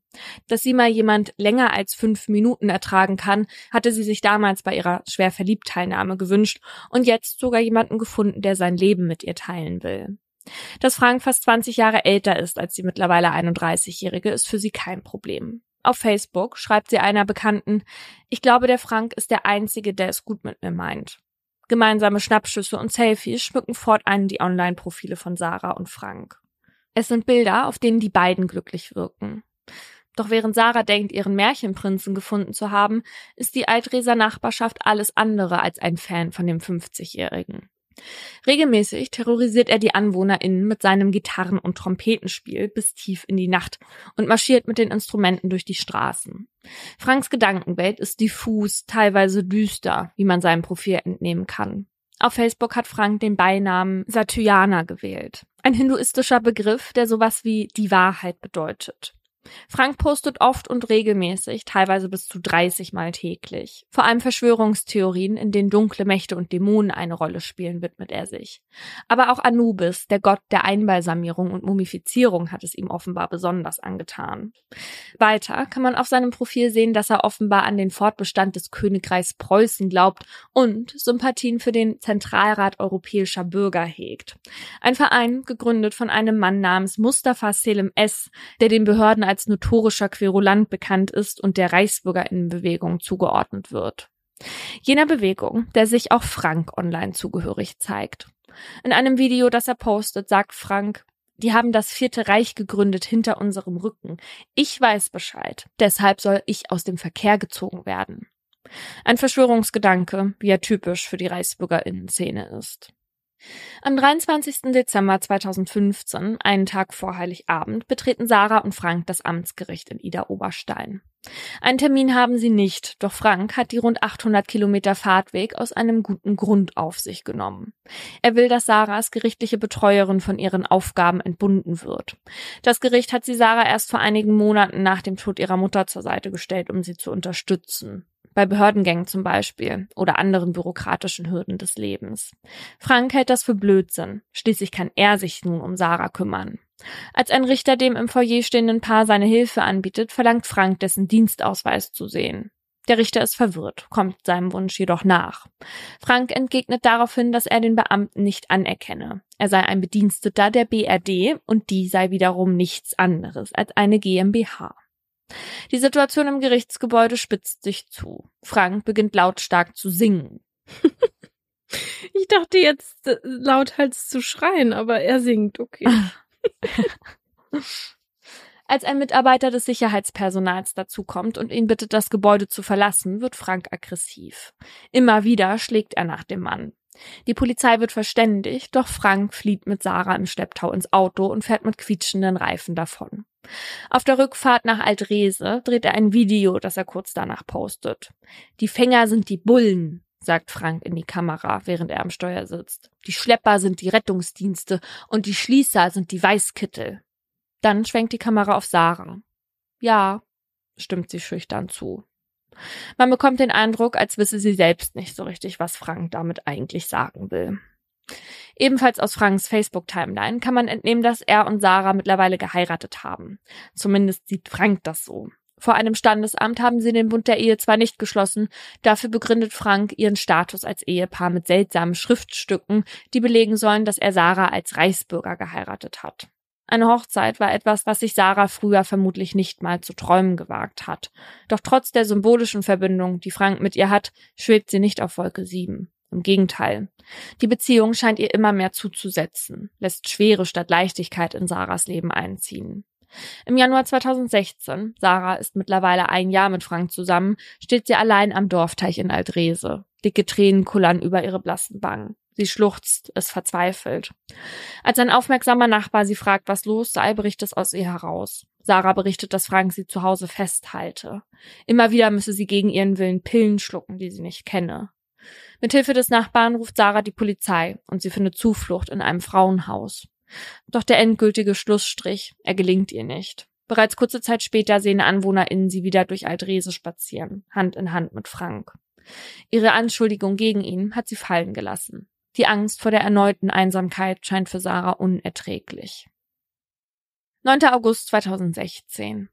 Es ist ein übler Geruch, der den PolizistInnen an diesem Dienstagmorgen in die Nase steigt. Eigentlich sind sie wegen einer gemeldeten Ruhestörung zu dem alten Landgasthof mit der lachsfarbenen Fassade gefahren. NachbarInnen hatten sich darüber beschwert, dass der Hausbewohner nackt in seinem Garten Trompete spielt. Wieder einmal. Ich kann mir vorstellen, dass das nicht so witzig ist, wenn du gegenüber von so jemandem wohnst. Ne? Nein, ne? also, das stimmt. Ja. Das stimmt. Ich habe ja Nachbarn, die den ganzen Tag musizieren. Und wenn ich dann noch mitbekommen würde, dass das nackt passiert und ich das sehe, dann würde ich aber wirklich die Polizei rufen. Jetzt muss man aber dazu sagen, dass die bei dir ja auch noch Flöte spielt, ne? Flöte ist ja nun wirklich das furchtbarste Instrument. Geige, Flöte, Klavier. Ja, alles okay, aber die Flöte. Ja, das stimmt. Eine Blockflöte, ne? Aber Geige ist doch auch schlimm, wenn man das noch nicht so gut kann. Geige, wenn man es nicht kann, ist auch richtig furchtbar, ja. Aber eigentlich, die, die können das schon, aber mit der Geige machen sie nur traurige Musik. Das sorgt bei mir immer für so einen ganz komischen Bauch, so einen nervösen Bauch, weißt du? Für mich wäre das so, als ob mein Leben dann ja so permanent so einen Soundtrack hätte. Und dann würde ich mich selbst in so einem Kinofilm sehen, wie ich zu Hause sitze und esse. Und dann dabei ist so diese traurige Musik. Das macht ja alles viel schwerfälliger. Und das Witzige ist, bei der Flöte, weißt du, was sie jetzt gerade neu haben? Das Kind, das das spielt, lernt gerade die Musik vom Pink Panther. Das heißt, das höre ich den ganzen Tag, dieses aber da würde ich zum Beispiel dann an deiner Stelle mich so auf, auf die Zehenspitzen stellen und dann so durchs Haus tapseln und immer gucken, dass mein Mann mich nicht sieht, weißt du? Okay, das versuche ich beim nächsten Mal. Oder ihm dann immer so hinterher spionieren bei so alltäglichen Sachen, die er macht. naja. Okay.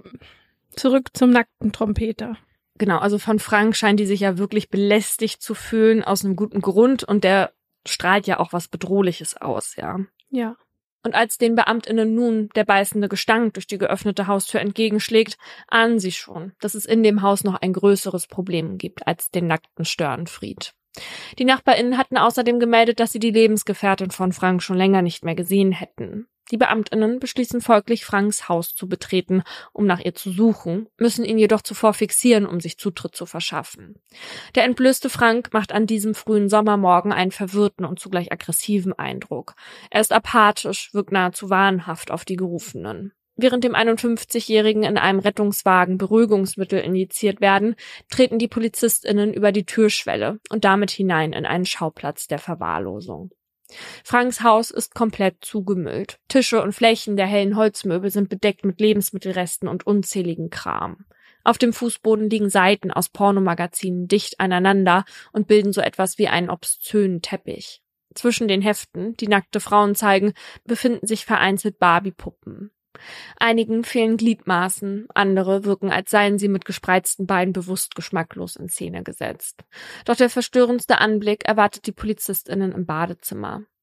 Auf einer Sackkarre neben der verdreckten Badewanne liegt die Quelle dessen, was sie bereits am Eingang gerochen haben.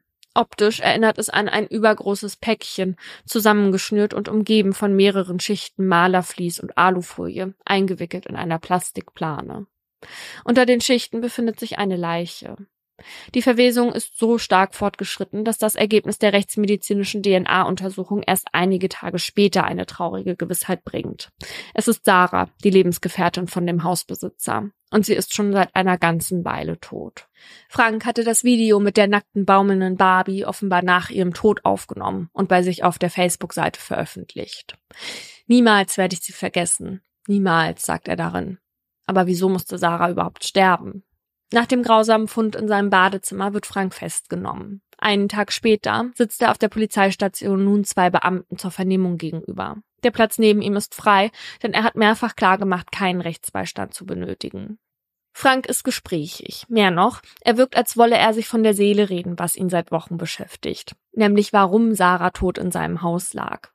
Also nimmt Frank die Polizisten mit in die Geschehnisse des Tages vor etwa zwei Monaten. Wie lange genau es her ist, kann Frank nicht mehr sagen.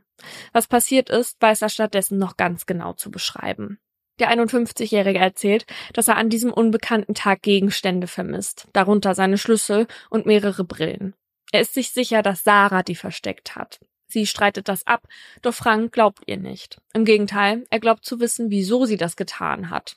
Sarah sei eine Spionin, ein Spitzel.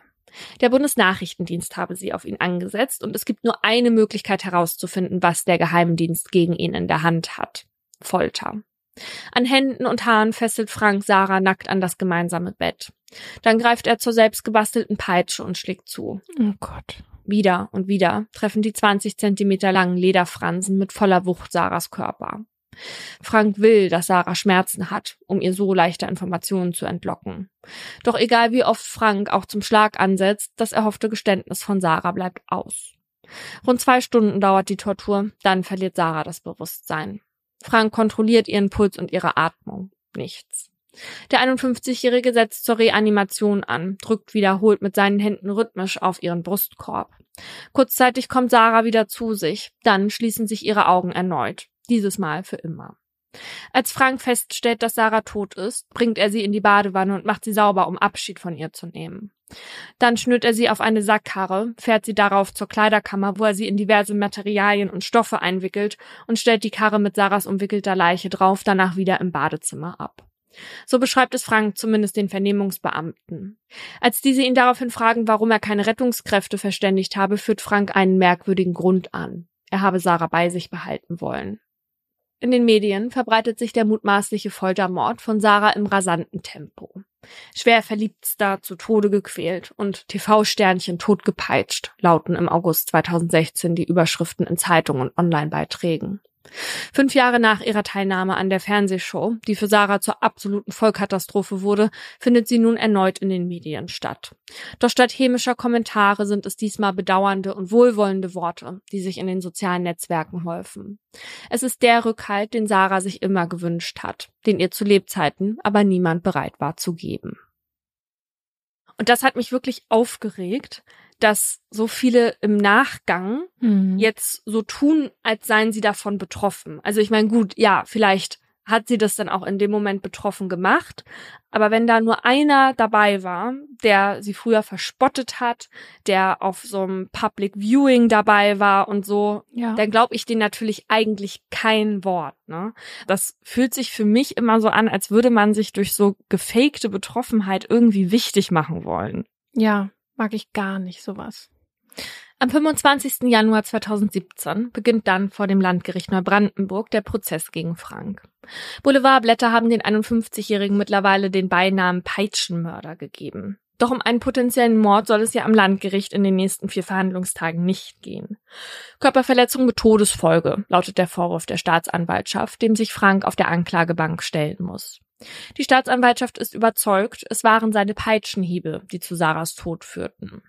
Aus dem zunächst Geständigen ist mittlerweile ein schweigsamer Angeklagter geworden. Frank äußert sich nun nicht mehr zu den Anschuldigungen, die gegen ihn erhoben werden. Ein Schild mit der handgeschriebenen Aufschrift Elende Lügenpresse, das er immer wieder vor seinem Gesicht platziert, stellt das einzige Statement dar, das er abgibt. Was genau er den BerichterstatterInnen ankreidet, lässt er offen. War es wirklich Franks Folter, wie er seine Tat in der Vernehmung selbst beschrieb, die Sarah das Leben nahm? Das Gericht hat zur Beantwortung dieser Frage nur wenig, auf das es sich stützen kann. Ein Rechtsmediziner, der als Gutachter gehört wird, macht klar, dass Sarahs Leiche bei der Obduktion schätzungsweise zwei Monate nach der Tat so stark verwest gewesen sei, dass es unmöglich war, eine genaue Todesursache zu bestimmen. In Hinblick auf Franks Geständnis bei der polizeilichen Vernehmung sagt der Gutachter jedoch, dass stundenlanges Auspeitschen durchaus dazu geeignet sei, den Tod eines Menschen herbeizuführen. Es sei etwa möglich, dass Sarah infolge der Misshandlungen ein Herz-Kreislauf-Versagen erlitten habe. Vorerkrankung habe sie in jedem Fall nicht gehabt. Im Gegensatz zu Frank, dessen psychiatrische Vorgeschichte von der Strafkammer genauer unter die Lupe genommen wird. Als Sarah Frank Anfang 2015 online kennenlernt, ist er alles andere als der stabile, ihr haltgebende Mann, den sie in ihm vermutet. Frank hat zu diesem Zeitpunkt erst kürzlich ein psychiatrisches Krankenhaus verlassen. Zwei Wochen hatte er dort verbracht, nachdem er nach der Trennung von seiner Ex-Frau damit gedroht hatte, das gemeinsame Haus anzuzünden. Diagnose Psychose. Im Juni 2016, Sarah und Frank sind zu diesem Zeitpunkt gut eineinhalb Jahre ein Paar, wird Frank außerdem eine bipolare affektierte Störung diagnostiziert. Eine Erkrankung, die sich bei ihm in einer emotionalen Achterbahnfahrt aus Traurigkeit, Gereiztheit und übertriebener Euphorie kennzeichnete. Die psychiatrische Sachverständige, die vor Gericht Angaben zu Franks Zustand machen soll, spricht zudem von einem paranoid-halluzinatorischen Syndrom, das sich vor allem daran zeige, dass Frank fest davon überzeugt sei, dass Sarah vom Bundesnachrichtendienst auf ihn angesetzt worden war. Ob Frank zum Tatzeitpunkt wahnhaft gewesen sei, sei ihrer Ansicht nach nicht gutachterlich einschätzbar. Am 17. März 2017 fällt dann die zuständige Strafkammer das Urteil. Frank wird wegen Körperverletzung mit Todesfolge und Freiheitsberaubung mit Todesfolge für schuldig befunden und zu einer Freiheitsstrafe von fünf Jahren verurteilt. Die Peitschenhiebe, die Frank Sarah zufügte, laut Auffassung des Landgerichts waren die ursächlich für Sarahs Tod. Doch der Schuldspruch gegen Frank ist keinesfalls das juristische Ende des Verbrechens. Es ist vielmehr der Anfang. Denn Franks Verteidigung will das Urteil nicht akzeptieren und legt Revision ein. Und der BGH prüft das Urteil auf Rechtsfehler, die auch online beanstandet werden. Eine Gruppe von Menschen bekennt sich zu Frank und betont, dass er unschuldig sei. Die Stimmen sprechen beispielsweise von befangenen RichterInnen und von Frank als einen politischen Gefangenen und einem Skandal, in dem Justiz und Medien bewusst zulasten Franks lügen und vertuschen würden. Und einige dieser Stimmen meldeten sich in diesem Jahr auch bei einem Crime-Podcast namens Mordlust, der damals schon über den Fall von Sarah berichtete. Das heißt, wir haben in einer der ersten Folgen, welche war das? Vier? Äh, sieben. Genau, da haben wir über den Fall schon mal berichtet. Wir haben den damals anders erzählt. Und wir haben damals tatsächlich, weil da waren wir ja noch Mini-Crime-Podcasterinnen, nicht bedacht, dass das Urteil zu dem Zeitpunkt noch nicht rechtskräftig war, als wir darüber berichtet haben. Und das ist tatsächlich was, das machen wir heute nicht mehr so, hm. weil wir einfach am liebsten mit gesicherten Informationen arbeiten möchten. Und uns war das damals noch nicht klar, dass die Informationen, auf die wir uns beziehen und mit denen wir den Fall erzählt haben, dass die sozusagen noch nicht final durch sind und noch kein Gericht gesagt hat, ja, so war es, ja. Und deswegen meldeten sich dann damals, ich weiß nicht, zwei, drei Leute bei uns über unseren Instagram-Kanal und die eine Person hat einfach das mit der Revision uns erzählt. Das fand ich völlig okay. Die anderen Nachrichten waren tatsächlich etwas bedrohlicher. Und ich erinnere mich auch noch, dass irgendwann uns mal ein anderer Crime-Podcast, ich weiß tatsächlich nicht mehr welcher es war, angeschrieben hatte, die den Fall eigentlich auch mal behandeln wollten. Dass die aber auch gehört haben, dass das Umfeld von Frank relativ bedrohlich wird, also zumindest ein Teil davon. Und wir hatten denen dann damals auch davon erzählt, woraufhin sie den Fall dann nicht mehr machen wollten. Wir haben den Fall damals runtergenommen, weshalb Folge 7 auch nur die Erzählung von Laura enthält und mhm. haben uns jetzt entschieden, zu diesem Oberthema den Fall nochmal zu machen. Der ist auch komplett nochmal neu aufbereitet, diesmal auch mit dem ersten Urteil als Quelle und so. Und seit der letzten Veröffentlichung gab es auch noch ein bisschen Bewegung in dem Fall, wozu ich jetzt komme. Nach unserer Veröffentlichung hatte die Revision tatsächlich Erfolg. Und das heißt, dass die Dinge, die das erste Gericht festgestellt hatte, so keinen Bestand mehr hatten so dass es dann zu einem neuen Prozess kam. An den kommenden 52 Verhandlungstagen des neuen Prozesses werden insgesamt 82 Zeuginnen gehört. Vier Sachverständige aus den Bereichen Rechtsmedizin und Psychiatrie. Sie alle sollen dieses Mal ein deutlicheres Bild zeichnen. Von Frank und seinem Zustand am verheerenden Sommertag 2016. Denn die Frage nach Franks Schuldfähigkeit spielt diesmal die zentrale Rolle. Eine Frau lauscht den Erzählungen im Gerichtssaal besonders gebannt. Für die 28-jährige Krankenschwester Nele, eine junge Frau mit langen rotbraunen Haaren, ist der Ausgang des Prozesses auch wegweisend für ihr weiteres Leben. Denn sie ist die neue Frau an Franks Seite. Bereits im Jahr 2017 beginnt sie, dem in Urhaft sitzenden Frank Briefe zu schreiben, sich für ihn und seine Geschichte zu interessieren. Kurze Zeit später werden sie ein Paar. Nele ist sich sicher, Frank ist unschuldig und keinesfalls das Monster, für das er in den Medien gehalten wird. Neles Loyalität reicht so weit, dass sie für Frank sogar ihre Heimat in Rheinland-Pfalz hinter sich gelassen hat und zu ihm nach Mecklenburg-Vorpommern gezogen ist. Wie Sarah damals hat sie für Frank ihren Lebensmittelpunkt verlagert. Nele sucht sich eine Wohnung in Neustrelitz und nimmt Frank schließlich bei sich auf, als er im September 2018 nach mehr als zwei Jahren in Haft entlassen wird. Nele möchte mit ihm eine Familie gründen, am liebsten in seinem alten Haus in Altrese, in dem Frank zuvor mit Sarah gelebt hat und das seither leer steht. Der wurde nach zwei Jahren freigelassen, obwohl noch ein Prozess lief oder wie? Ja, genau. Mhm, also man weiß nicht so genau, saß der vorher die ganze Zeit in U-Haft oder so, aber der wurde dann zwischenzeitlich entlassen, ja. Oh Gott. 16 Monate nach Prozessauftakt scheint es dann so, als sollten Neles Träume zumindest keine Gitterstäbe mehr im Weg stehen. Am 19. Juni 2020 verkündet das Landgericht Neubrandenburg sein neues Urteil. Frank wird wegen Körperverletzung, versuchter Nötigung und Widerstand gegen Vollstreckungsbeamte verurteilt. Das Gericht kommt diesmal zu dem Schluss, dass Frank zur Tatzeit vermutlich wahnhaft und somit zumindest vermindert schuldfähig gewesen sei. Und nicht nur das. Auch die Peitschenhiebe gelten nun mit Hinweis auf den fortgeschrittenen Verwesungszustand von Sarahs Leiche nicht mehr sicher als todesursächlich. 1350 Euro, so hoch ist die Geldstrafe, die Frank zahlen muss. Es ist der Preis für ein Leben in Freiheit fernab eines Gefängnisses. Die Staatsanwaltschaft kündigt Revision an, doch der Antrag wird den BGH niemals erreichen können. Drei Monate später. Vermutlich ist es so etwas wie das traurige Finale. Geschockt stehen die BewohnerInnen des Mehrfamilienhauses in Neustrelitz zwischen den roten Feuerwehrautos auf der Straße und blicken nach oben. Dicker Qualm steigt aus den weiß gerahmten quadratischen Fenstern der Dachgeschosswohnung, in der es einige Minuten zuvor eine Explosion gegeben hat. Die Flammen haben sich mittlerweile einen Weg bis in den Dachstuhl gebahnt. Es ist Franks Wohnung, die an diesem 25. September 2020 lichterloh brennt.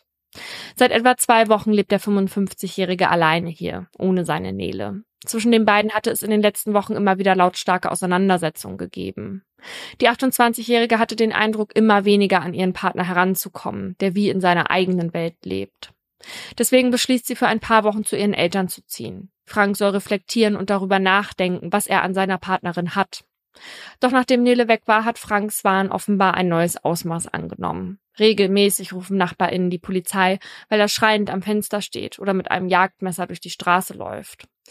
Vor ein paar Tagen hat Frank ein Video auf Facebook gepostet, das nun wie eine Vorankündigung der Katastrophe wirkt. Frank hält darin seine Handykamera auf eine Gaskartusche, in der undefinierbare Gegenstände vor sich hin kokeln. Richtiges Feuer ist kalt, nicht heiß, kommentiert er immer wieder, mal singend, mal geheimnisvoll sprechend. Was das zu bedeuten hat, weiß niemand. Was die Rettungskräfte jedoch wissen, die Frank an diesem Freitag aus seiner Wohnung bergen, um den 55-Jährigen steht es nicht gut. Ein Rettungshubschrauber fliegt Frank in eine Spezialklinik. Doch wenige Stunden nach seinem Eintreffen verstirbt er dort an seinen Verletzungen. Der Feuertod von Frank, er hat zur Konsequenz, dass das zuletzt gesprochene Urteil gegen ihn auch nicht rechtskräftig werden wird. Zugleich legt er die Hoffnung in Schutt und Asche. Die Hoffnung von Nele auf eine gemeinsame Zukunft mit Frank. Die Hoffnung der Staatsanwaltschaft auf Revision und die Hoffnung von Sarahs Zugehörigen, zu erfahren, was ihr im verhängnisvollen Sommer 2016 widerfahren ist. Ohne Liebe gehe ich tot, so schrieb es Sarah einst in ihr Tagebuch. Doch letztendlich scheint es, als sei es eben jene Sehnsucht nach Zweisamkeit gewesen, die ihr zum Verhängnis wurde. Und falls sich jetzt jemand fragt, warum wir diesen Fall wieder erzählen, obwohl ja wieder Revision eingelegt wurde und das Urteil ja wieder nicht rechtskräftig war, also es ist keinesfalls so, dass man über die Fälle nicht berichten könnte, wenn sie noch nicht rechtskräftig waren, aber es kommt ein bisschen darauf an, wie. Und das wissen wir natürlich jetzt. Darauf haben wir diesmal natürlich geachtet. Und am Ende können wir jetzt halt eben einfach nicht sagen, woran Sarah gestorben ist und welche Schuld da Frank getroffen hätte. Ich meine, du hast mir den Fall ja auch schon mal erzählt, aber was jetzt wieder so hängen geblieben ist bei mir, ist, dass Sarah einfach so eine tragische Figur ist und dass sie mir so leid tut, weil erstens, was sie sich einfach gewünscht hat, ist halt endlich mal Liebe zu erfahren, weil sie ja auch irgendwie selber geglaubt hat, äh, die nicht zu verdienen oder weil sie dann auch sowas gesagt hat wie ähm, niemand hält's länger mit mir aus oder sowas Furchtbares. Und dann dachte sie, diese Liebe in Frank gefunden zu haben und merkt dann aber mit der Zeit, dass der das auch nicht gut mit ihr meint. Und dann hat sie einfach wirklich diesen schrecklichen Tod da erleben müssen. Und das ist ja dann auch nicht direkt aufgefallen, dass sie nicht mehr da war. Weißt du, das, das ist dann auch nochmal, so, Mhm. das finde ich so traurig. Ja. Und was ich mir aber auch schon während deiner Fallerzählung gedacht habe, ist, kommt da noch was mit einer verminderten Schuldfähigkeit oder sowas? Weil es wirklich ja teilweise sich sehr danach angehört hat, als wäre irgendwas nicht mit ihm in Ordnung, ne? Und dann habe ich gedacht, okay, er hat aber eigentlich ja auch viele Ideen, die Eugen aus meinem Fall auch hatte. Und bei ihm ist aber ja ganz klar gewesen, also haben sie ganz klar im Gericht auch festgestellt, der ist schuldfähig und so weiter. Und das finde ich irgendwie interessant, weißt du, weil teilweise haben sie halt sehr merkwürdige Einstellungen. Genau, und darauf wurde ja im ersten Prozess nicht genügend eingegangen, also auf eine mögliche verminderte Schuldfähigkeit. Und das zweite Urteil gibt's ja nicht. Deswegen weiß ich nicht, was im zweiten Prozess sozusagen dazu stattgefunden hat. Aber die Nele, also die letzte Freundin von Frank, die hat in Interviews erzählt, dass Frank Drogen konsumiert habe. Und so wie sich das angehört hat, auch viel. Und zwar so, dass sie nicht mehr an ihn herankam und er dann auch immer streitsüchtig wurde in diesen Phasen. Und sie hat auch angedeutet, dass das schon in der Zeit von Sarah ein Problem war. Und ich meine, das wissen wir, dass er in der Zeit sich auf jeden Fall auch schon sehr auffällig verhalten hat, ne, ob es nun an Drogen lag oder woran auch immer. Aber auf jeden Fall lässt sein Verhalten von damals ja auch schon auf den Zustand der geistigen Verwirrung von damals schließen, ja. Ja. Aber, wie wir an Eugen auch gesehen haben, sind eben nicht alle ReichsbürgerInnen oder SelbstverwalterInnen geistig verwirrt. Und man kann auch nicht sagen, so oder so ist der typische Reichsbürger oder die typische Selbstverwalterin. Dafür ist die Szene einfach viel zu heterogen. Also es gibt da ganz verschiedene, mehr oder weniger gut organisierte Gruppierungen, Online-Netzwerke und aber auch Einzelpersonen mit unterschiedlichen Überzeugungen und Vorstellungen, die sogar auch miteinander manchmal konkurrieren. Das Einzige, was man zur Demografie sagen kann, ist, die meisten, also so um die 67 Prozent sind männlich, sind älter als 40 Jahre und sind auch schon recht lange in der Szene aktiv. Und zwar so lange, dass sich ihre Ansichten und Überzeugungen schon sehr verfestigt haben. Die Amadeo Antonio Stiftung betont außerdem, dass sich vor allem Menschen dem Milieu zuwenden, die mit der Moderne hadern und sich nach Zusammenhalt sehen, klare Handlungsanweisungen und Aufgaben im Leben wollen. Und da holt die Szene dann die eben ab, weil die ein ganz konkretes Weltbild haben. Es gibt aber tatsächlich vor allem drei Motive, auf die man immer wieder stößt, wenn es um die Motivation geht, warum sich jetzt ein Mensch der ReichsbürgerInnen oder SelbstverwalterInnen-Szene zuwendet. Und darum geht's jetzt in meinem Aha. Auch wenn es da noch erheblichen Untersuchungsbedarf gibt, eines von den Motiven, von denen man immer wieder hört, ist die Wiederbelebung des Deutschen Reichs. Und das darf man jetzt nicht unbedingt immer mit rechter Ideologie oder Rechtsextremismus gleichsetzen, obwohl der historische Kontext das natürlich nahelegt. Ne? Aber der Verfassungsschutz vermutet trotzdem, dass gerade einmal etwas mehr als fünf Prozent aller ReichsbürgerInnen und SelbstverwalterInnen rechtsextremistisch sind. Wobei einige dieser Zahl auch sehr kritisch gegenüberstehen, weil nicht so ganz transparent ist, wie der Verfassungsschutz überhaupt zu dieser Zahl kommt. Laut Verfassungsschutz seien RechtsextremistInnen ja jene, die die Ansicht vertreten, dass die Zugehörigkeit zu einer Ethnie oder Nation über den tatsächlichen Wert eines Menschen entscheidet. Und diese Ansicht, die teilen eben längst nicht alle ReichsbürgerInnen. Aber vielen geht's eben einfach darum, dieses schlafende Deutsche Reich wieder zum Leben zu erwecken. Weil sie ja der Meinung sind, das ist nie untergegangen. Und jetzt sagen die halt auch, unsere Regierung, die dient ja der Bundesrepublik Deutschland und die gibt es ja gar nicht. Ja. Aber man kann jetzt daraus nicht schließen, dass ähm, die alle das Deutsche Reich so zurückhaben wollen, wie das damals war, oder? Weil dann müsste man ja schon sozusagen die alle in die rechte Schublade packen, wenn die das einfach wieder Ja. auferstehen lassen wollen, so wie es war. Nee, genau. Also es geht eher darum, dass sie eigentlich ja eine legitime Regierung haben möchten, deren Gesetze dann auch gelten würden. Hm. Weil unsere gelten ja angeblich nicht. Und deswegen, weil die eben auch RegierungsvertreterInnen vermissen, ernennen die sich dann auch teilweise selber zu welchen und dann schreiben die an die Behörden, ich bin hier kommissarischer Reichsministerpräsident XY und ich verlange jetzt das und das, ja. Eine andere Motivation geht mit dem Festhalten an Verschwörungsmythen einher. Da wird dann ganz gerne von Strippenziehern und geheimen Mächten und so weiter gesprochen, wie das bei Eugen ja auch war. Und das hat aber auch ganz klar einen antisemitischen Charakter und ist an diese Erzählung von einer kleineren Elite geknüpft, die heimlich die Welt beherrschen würde. Der Politologe Jan Rathje, der hat uns im Interview erzählt, dass diese Verschwörungsmythen auch mittlerweile oft Hand in Hand mit Rechtsextremismus gehen. Zum einen ist es so, dass eine historische Kontinuität von extrem rechten und antisemitischen Gruppierungen und Individuen innerhalb des Gesamtmilieus existiert. Das heißt, seit dem äh, Untergang des nationalsozialistischen Deutschen Reichs versuchen extrem Rechte ein nationalsozialistisches Deutsches Reich wieder handlungsfähig zu machen. Und als Teil dieser Strategie ähm, haben sie immer auch Antisemitismus genutzt. Das heißt, sie haben eigentlich den alten Mythos der jüdischen Weltverschwörung auf ihre aktuelle politische Situation angewandt, indem sie behauptet haben, Jüdinnen und Juden würden eigentlich die geheimen Mächte hinter den Alliierten sein, die schon seit Jahrhunderten versuchen würden, das deutsche Volk zu vernichten und auch sozusagen den Nationalstaat des deutschen Volkes, das Deutsche Reich. Also Antisemitismus spielt schon eine Rolle in der Ideologie von Reichsbürgerinnen und Selbstverwalterinnen. Aber vielen Menschen, die zu der Szene dazukommen, denen ist das am Anfang gar nicht so richtig bewusst, sagt Rathje. Deshalb dürfe man jetzt auch nicht verallgemeinern und sagen, alle aus der Szene sind antisemitisch oder rechtsextremistisch.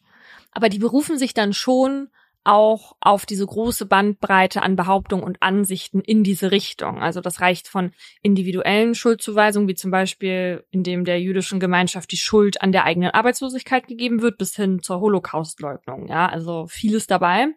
Und in dem Zusammenhang von Verschwörungsvorstellungen stößt man dann aber auch unweigerlich auf das Feld der Esoterik.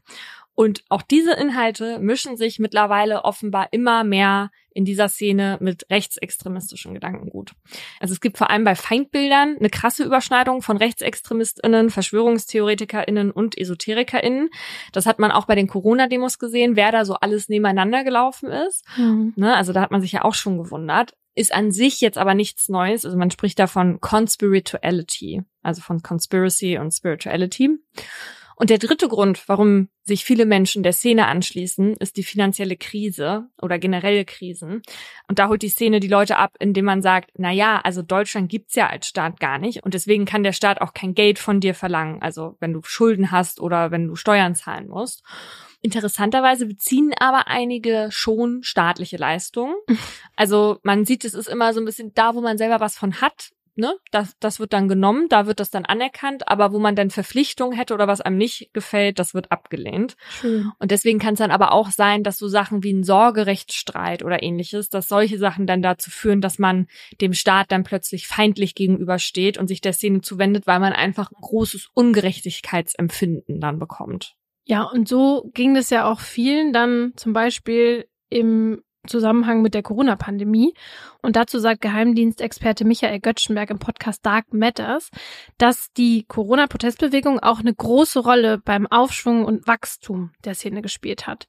Und das ergibt ja auch irgendwie Sinn, ne? Weil in der Zeit, das haben wir ja am Anfang besprochen, hat der Staat mehr durchgegriffen als sonst, halt Maßnahmen verhängt, an die wir uns alle halten mussten. Und das mag man ja in der Szene nicht. Mhm. Und dass dann auch andere Leute nicht einverstanden waren mit den Maßnahmen, das haben sich dann die AnhängerInnen auch zunutze gemacht und quasi in dem Zuge neue Leute zu sich geholt. Genau, und was aber auch ein Grund für das aktuelle Wachstum sein kann, ist, dass gerade auch in der Corona-Zeit sich einige Promis mit der Szene verbunden haben und so ein bisschen mit der geliebäugelt haben. Wie zum Beispiel, ein bisschen ist gut, ne? Attila Hildmann hat das schon ziemlich doll getan. Mhm. Also der war ja früher als veganer Koch bekannt geworden und ist in der Corona-Zeit dann durch sehr, sehr skurrile Verschwörungsmythen aufgefallen, wo er gegen das Impfen wetterte, wie etwa mit euer Ego soll in eine Cloud hochgeladen werden. Die Leitung in eurem Körper wird gelegt durch eine Impfung und die darin enthaltene Nanotechnologie stellt die Verbindung her zur Cloud. Wow. Also das ist wirklich schon richtig, richtig lost, ja. Ja. Naja, und dann erzählte er eben auch das Märchen davon, dass Deutschland kein souveräner Staat sei und postete Fotos von Flaggen vom Deutschen Reich. Ja, und das war ja auch ganz ähnlich bei Xavier Naidu. Ich meine, die beiden hm. haben offenbar ja nie öffentlich sich zu dieser Reichsbürgerinnen-Szene zugehörig erklärt. Und Xavier hat sich ja mittlerweile auch distanziert. Allerdings sehen wir ja, viele Dinge, die Xavier damals gesagt hat, sind inhaltlich identisch mit der Ideologie der Reichsbürgerinnenbewegung. Der hat zum Beispiel 2011 im ARD Morgenmagazin auch gesagt, dass Deutschland immer noch besetzt sei, keinen Friedensvertrag habe und dementsprechend auch eben kein echtes Land sei. Ey, ganz kurz, stell dir vor, du bist die Moderatorin und dann sitzt du da und dann oh, passiert dir sowas. Dann nee. denkst du doch, heilige Scheiße. Was jetzt? Ja. Werbung. Es ist auch live, ne? Ja. Was macht man dann? Schreiend davonrennen. und dann gab's ja auch noch den Song von den Marionetten. Darin behauptet er beispielsweise, dass PolitikerInnen von Puppenspielern gesteuert würden. Und auch er hat sich ja bereits öfter mal antisemitisch geäußert. Genau, und wenn wir jetzt sowas hören, ne, wie von Attila Hildmann oder so mit diesen Nanochips und so, das klingt, als hätten die nicht mehr alle beisammen, ne? Und das finde ich ja auch einen legitimen Gedanken. Ja. Was man nur nicht machen darf, ist, sie deswegen als Verrückte oder Verblendete abzutun und daraus dann den Schluss zu ziehen, dass sie nicht gefährlich sein können, so. Weil klar, nicht alle sind gefährlich, aber manche bleiben auch komplett nur für sich und in ihrer eigenen Welt, okay. Und der Verfassungsschutz, der zählt auch nur in Anführungsstrichen zehn Prozent von ihnen also von den insgesamt 23.000 Personen zum sogenannten gewaltorientierten Personenpotenzial. Aber die Gewalttaten, die von ReichsbürgerInnen und SelbstverwalterInnen ausgehen, die sind in den letzten Jahren schon gestiegen. Und daran sieht man eben, dass sie sehr wohl gefährlich sein können. Und man kann da tatsächlich auch von einer problematischen Entwicklung in der Szene sprechen. Also, dass man sieht, dass sich die Gruppe eher auch weg von diesen Verteidigungsaktionen bewegt, wie im Fall von Eugen, hin zu dem Trend, dass die jetzt eher auch proaktiv handeln. Deshalb warnt Generalbundesanwalt Peter Frank auch ganz deutlich vor einer wachsenden Gewaltbereitschaft der Reichsbürgerinnen-Szene in Deutschland. Und weil inzwischen eben nicht nur die Gewalttätigkeit, sondern auch die Vernetzung zugenommen habe und man einen stärkeren Zusammenschluss beobachten kann, sieht die Bundesanwaltschaft auch so ein bisschen die Gefahr, dass sich dort eine kriminelle oder terroristische Vereinigung bildet, ne? Weshalb man sich dann 2022 auch explizit für ein robusteres Vorgehen entschieden hat gegen ReichsbürgerInnen. Und deswegen übernimmt jetzt auch in speziellen Fällen die oberste deutsche Strafverfolgungsbehörde, also die Bundesanwaltschaft, die Verfolgung. So war das zum Beispiel auch in dem Fall von dieser Gruppe rund um den Prinz Reuß. Das ist ein Immobilienunternehmer und Finanzberater aus Frankfurt am Main. Und der und mehr als 20 andere Personen wurden im Dezember 2022 bei einer Razzia wegen eines mutmaßlich geplanten Staatsstreichs festgenommen und Reuss explizit wegen des dringenden Tatverdachts als Redelsführer an der Bildung einer terroristischen Vereinigung teilgenommen zu haben. Und diese Razzia, die gilt übrigens als bisher größter Antiterroreinsatz in der Geschichte der Bundesrepublik. Nur mal, um die Dimensionen hier klar zu machen. Antiterror deswegen, weil man bei der Gruppe von Reuss das bisher größte mutmaßliche rechte Terrornetzwerk von ReichsbürgerInnen vermutet. Ja, und warum eigentlich Terror? Weil diese Gruppe wirklich geplant haben soll, einen gewaltsamen Putsch durchzuführen, also die Regierung zu stürzen. Und Ziel soll gewesen sein, eine neue Regierung zu bilden mit Reuss als Staatsoberhaupt und mit der ehemaligen AfD-Abgeordneten und Richterin Birgit Malsack-Winkemann als Justizministerin. Und das mit der war richtig wild. Die hatte, und da sehen wir dann auch wieder den Bezug zur Esoterik, so eine Wahrsagerin von ja. Steuergeldern beschäftigt. Und die saß auch noch mit im Parlamentsbüro als Sachbearbeiterin in Teilzeit. Ja, und für diese Frau, die ist übrigens äh, Astrologin, hatte man auch schon einen Ministerinnenposten ausgewählt den es heute noch gar nicht gibt, nämlich im Ministerium für Transkommunikation, zuständig für spirituelle und astrologische Fragen. ja, und diese Astrologin war übrigens 2018 auch an der Gründung des AfD-Ortsverbands in Heppenheim beteiligt. Und neben AfD bzw. ehemaligen AfD-FunktionärInnen sollen sich unter den Gruppenmitgliedern bzw. Kontaktpersonen auch mehrere aktive Soldaten, ehemalige KSK-Soldaten und aktive Polizisten befunden haben.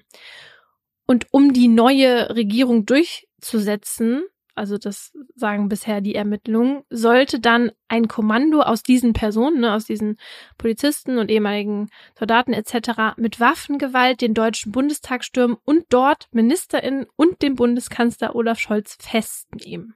Das war der Plan. Ja, und ehrlicherweise hört sich ein bisschen witzig an, aber es macht auch Sorge, wenn man jetzt hört, ah ja, da sitzen also solche Leute in unseren Sicherheitsbehörden, die ja eigentlich die freiheitlich-demokratische Grundordnung schützen sollen, aber dann eigentlich von innen heraus dagegen ankämpfen. Im Mai 2022 gab es einen Lagebericht, aus dem hervorgeht, dass es 327 Fälle in den deutschen Sicherheitsbehörden gab, bei denen tatsächliche Anhaltspunkte für Bestrebungen gegen die freiheitlich-demokratische Grundordnung festgestellt wurden. Das waren jetzt natürlich nicht alles ReichsbürgerInnen, klar, aber eben auch. Oder jene, die deren Ideologie teilen, zumindest teilweise. Und da soll es jetzt eine Änderung des Bundesdisziplinargesetzes geben, mit dem Innenministerin Nancy Faeser es den Behörden erleichtern will, Zitat, Verfassungsfeinde schneller aus dem öffentlichen Dienst zu entfernen. Und was der Staat außerdem macht, um halt der wachsenden Gefahr dieser Szene irgendwie zu begegnen, ist auch einfach die gefährlichen Personen, die Paulina eben genannt hat, das sind dann so ungefähr 2300, zu beobachten. Also so war das denen ja jetzt dann auch möglich, den geplanten Putsch von der Prinz-Reuß-Gruppe da zu verhindern weil seit 2016 die Szene eben beim Verfassungsschutz als Verdachtsfall geführt wird. Und das heißt, man darf die Leute beobachten, also man darf zum Beispiel Telefone abhören oder so. Und seitdem gibt's halt auch immer wieder Razzien. Die sind dann natürlich nicht alle so groß wie in dem Fall von dem Prinz Reuß. Aber es gibt sie, weil die Szene eine sehr große Waffenaffinität hat so nennt sich das. Also die haben richtig viele Waffen und das hat man auch bei der Razzia der Reus-Gruppe gesehen, bei der wurden fast 100 Waffen gefunden und die meisten sogar legal. Und was der Staat jetzt natürlich versucht, ist, die ReichsbürgerInnen zu entwaffnen. Und bis Ende 2022 wurden auch schon rund 1100 Angehörigen der Szene die Waffenerlaubnis entzogen. Aber Nancy Faeser fordert auch hier mehr, also sie möchte eine Verschärfung des Waffenrechts durchsetzen, um die halt wirklich zu entwaffnen. Ja, und was man daran halt einfach sieht, ist, die Politik, die nimmt es sehr, sehr ernst und hat explizite Forderungen und, und sagt ja auch alleine durch solche großen Razzien, dass ReichsbürgerInnen und SelbstverwalterInnen eben nicht nur Menschen sind, die an eine Verschwörung glauben oder so Fantasiestaaten gründen, hahaha, ne, und ja. vor allem irgendwie die Behörden lahmlegen, sondern dass man die halt wirklich ernst nehmen muss, weil sie potenziell eine Gefahr für unsere Demokratie auch darstellen. Ja. Und das mit einem hohen Gewaltpotenzial. Ja. Und um mit noch einer guten Nachricht hier aus der Folge zu gehen, für euch, aber auch für uns. Wir haben uns nämlich jetzt einen Rechtsbeistand dazu geholt. In dem Sinne, dass wir unsere Folgen jetzt immer final nochmal von Strafrechtsexpertinnen hören lassen. Genau, wir hatten da auf Instagram einen Aufruf gemacht. Erstmal vielen, vielen tausend Dank für alle, die uns geschrieben haben. Wir sind da relativ schnell mit einer Kanzlei zusammengekommen, die heißt Abel und Kollegen. Und das freut uns total, weil die Kanzlei auch so alle Rechtsbereiche abdeckt. Also wir haben ja gemerkt, manchmal geht's hier bei uns auch eher ins Medizinrecht oder ins Erbrecht. Und äh, da werden die uns jetzt immer mit Rat und Tat zur Seite stehen. Und da freuen wir uns sehr darüber, dass wir da jetzt einen verlässlichen Partner haben, der uns und damit ja auch euch hilft, das Strafrecht zu verstehen.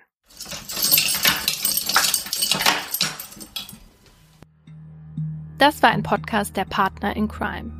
Hosts und Produktion Paulina Kraser und Laura Wohlers. Redaktion Jennifer Fahrenholz und wir.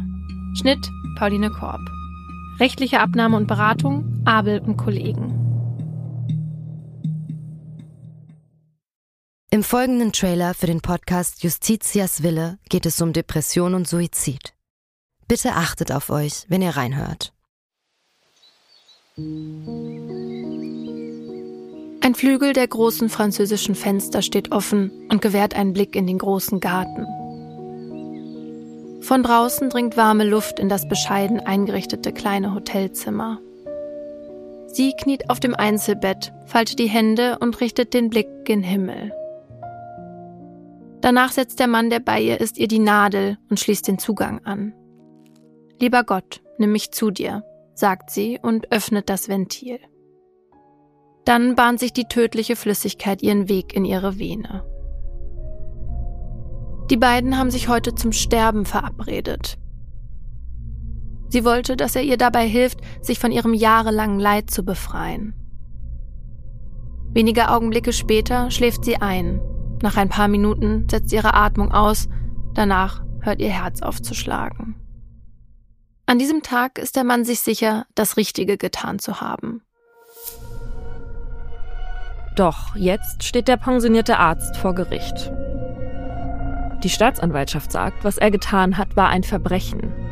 Denn die Frau war schwer depressiv und ihr Sterbewunsch habe nicht auf ihrem freien Willen beruht. Er hätte ihr also nicht helfen dürfen. Die Frage, die jetzt vor Gericht geklärt werden muss, Verhalf der Mediziner einer verzweifelten Frau rechtmäßig zum Suizid? Oder hat er sie, zumindest rechtlich gesehen, getötet? Wir sind Laura Wohlers und Paulina Kraser. In den nächsten Wochen werden wir in unserem neuen Podcast Justitias Wille den Prozess begleiten. Ein Prozess, dessen Ausgang wegweisend für ähnlich gelagerte Fälle sein könnte.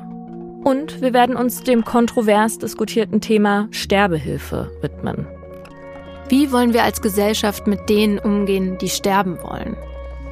Wann müssen wir akzeptieren, dass Menschen ihr Leben als nicht mehr lebenswert betrachten? Und sollte man bei der Suizidhilfe einen Unterschied zwischen psychisch und körperlich Erkrankten machen? Darum geht's in der ersten Staffel von Justitias Wille. Leben in der Waagschale.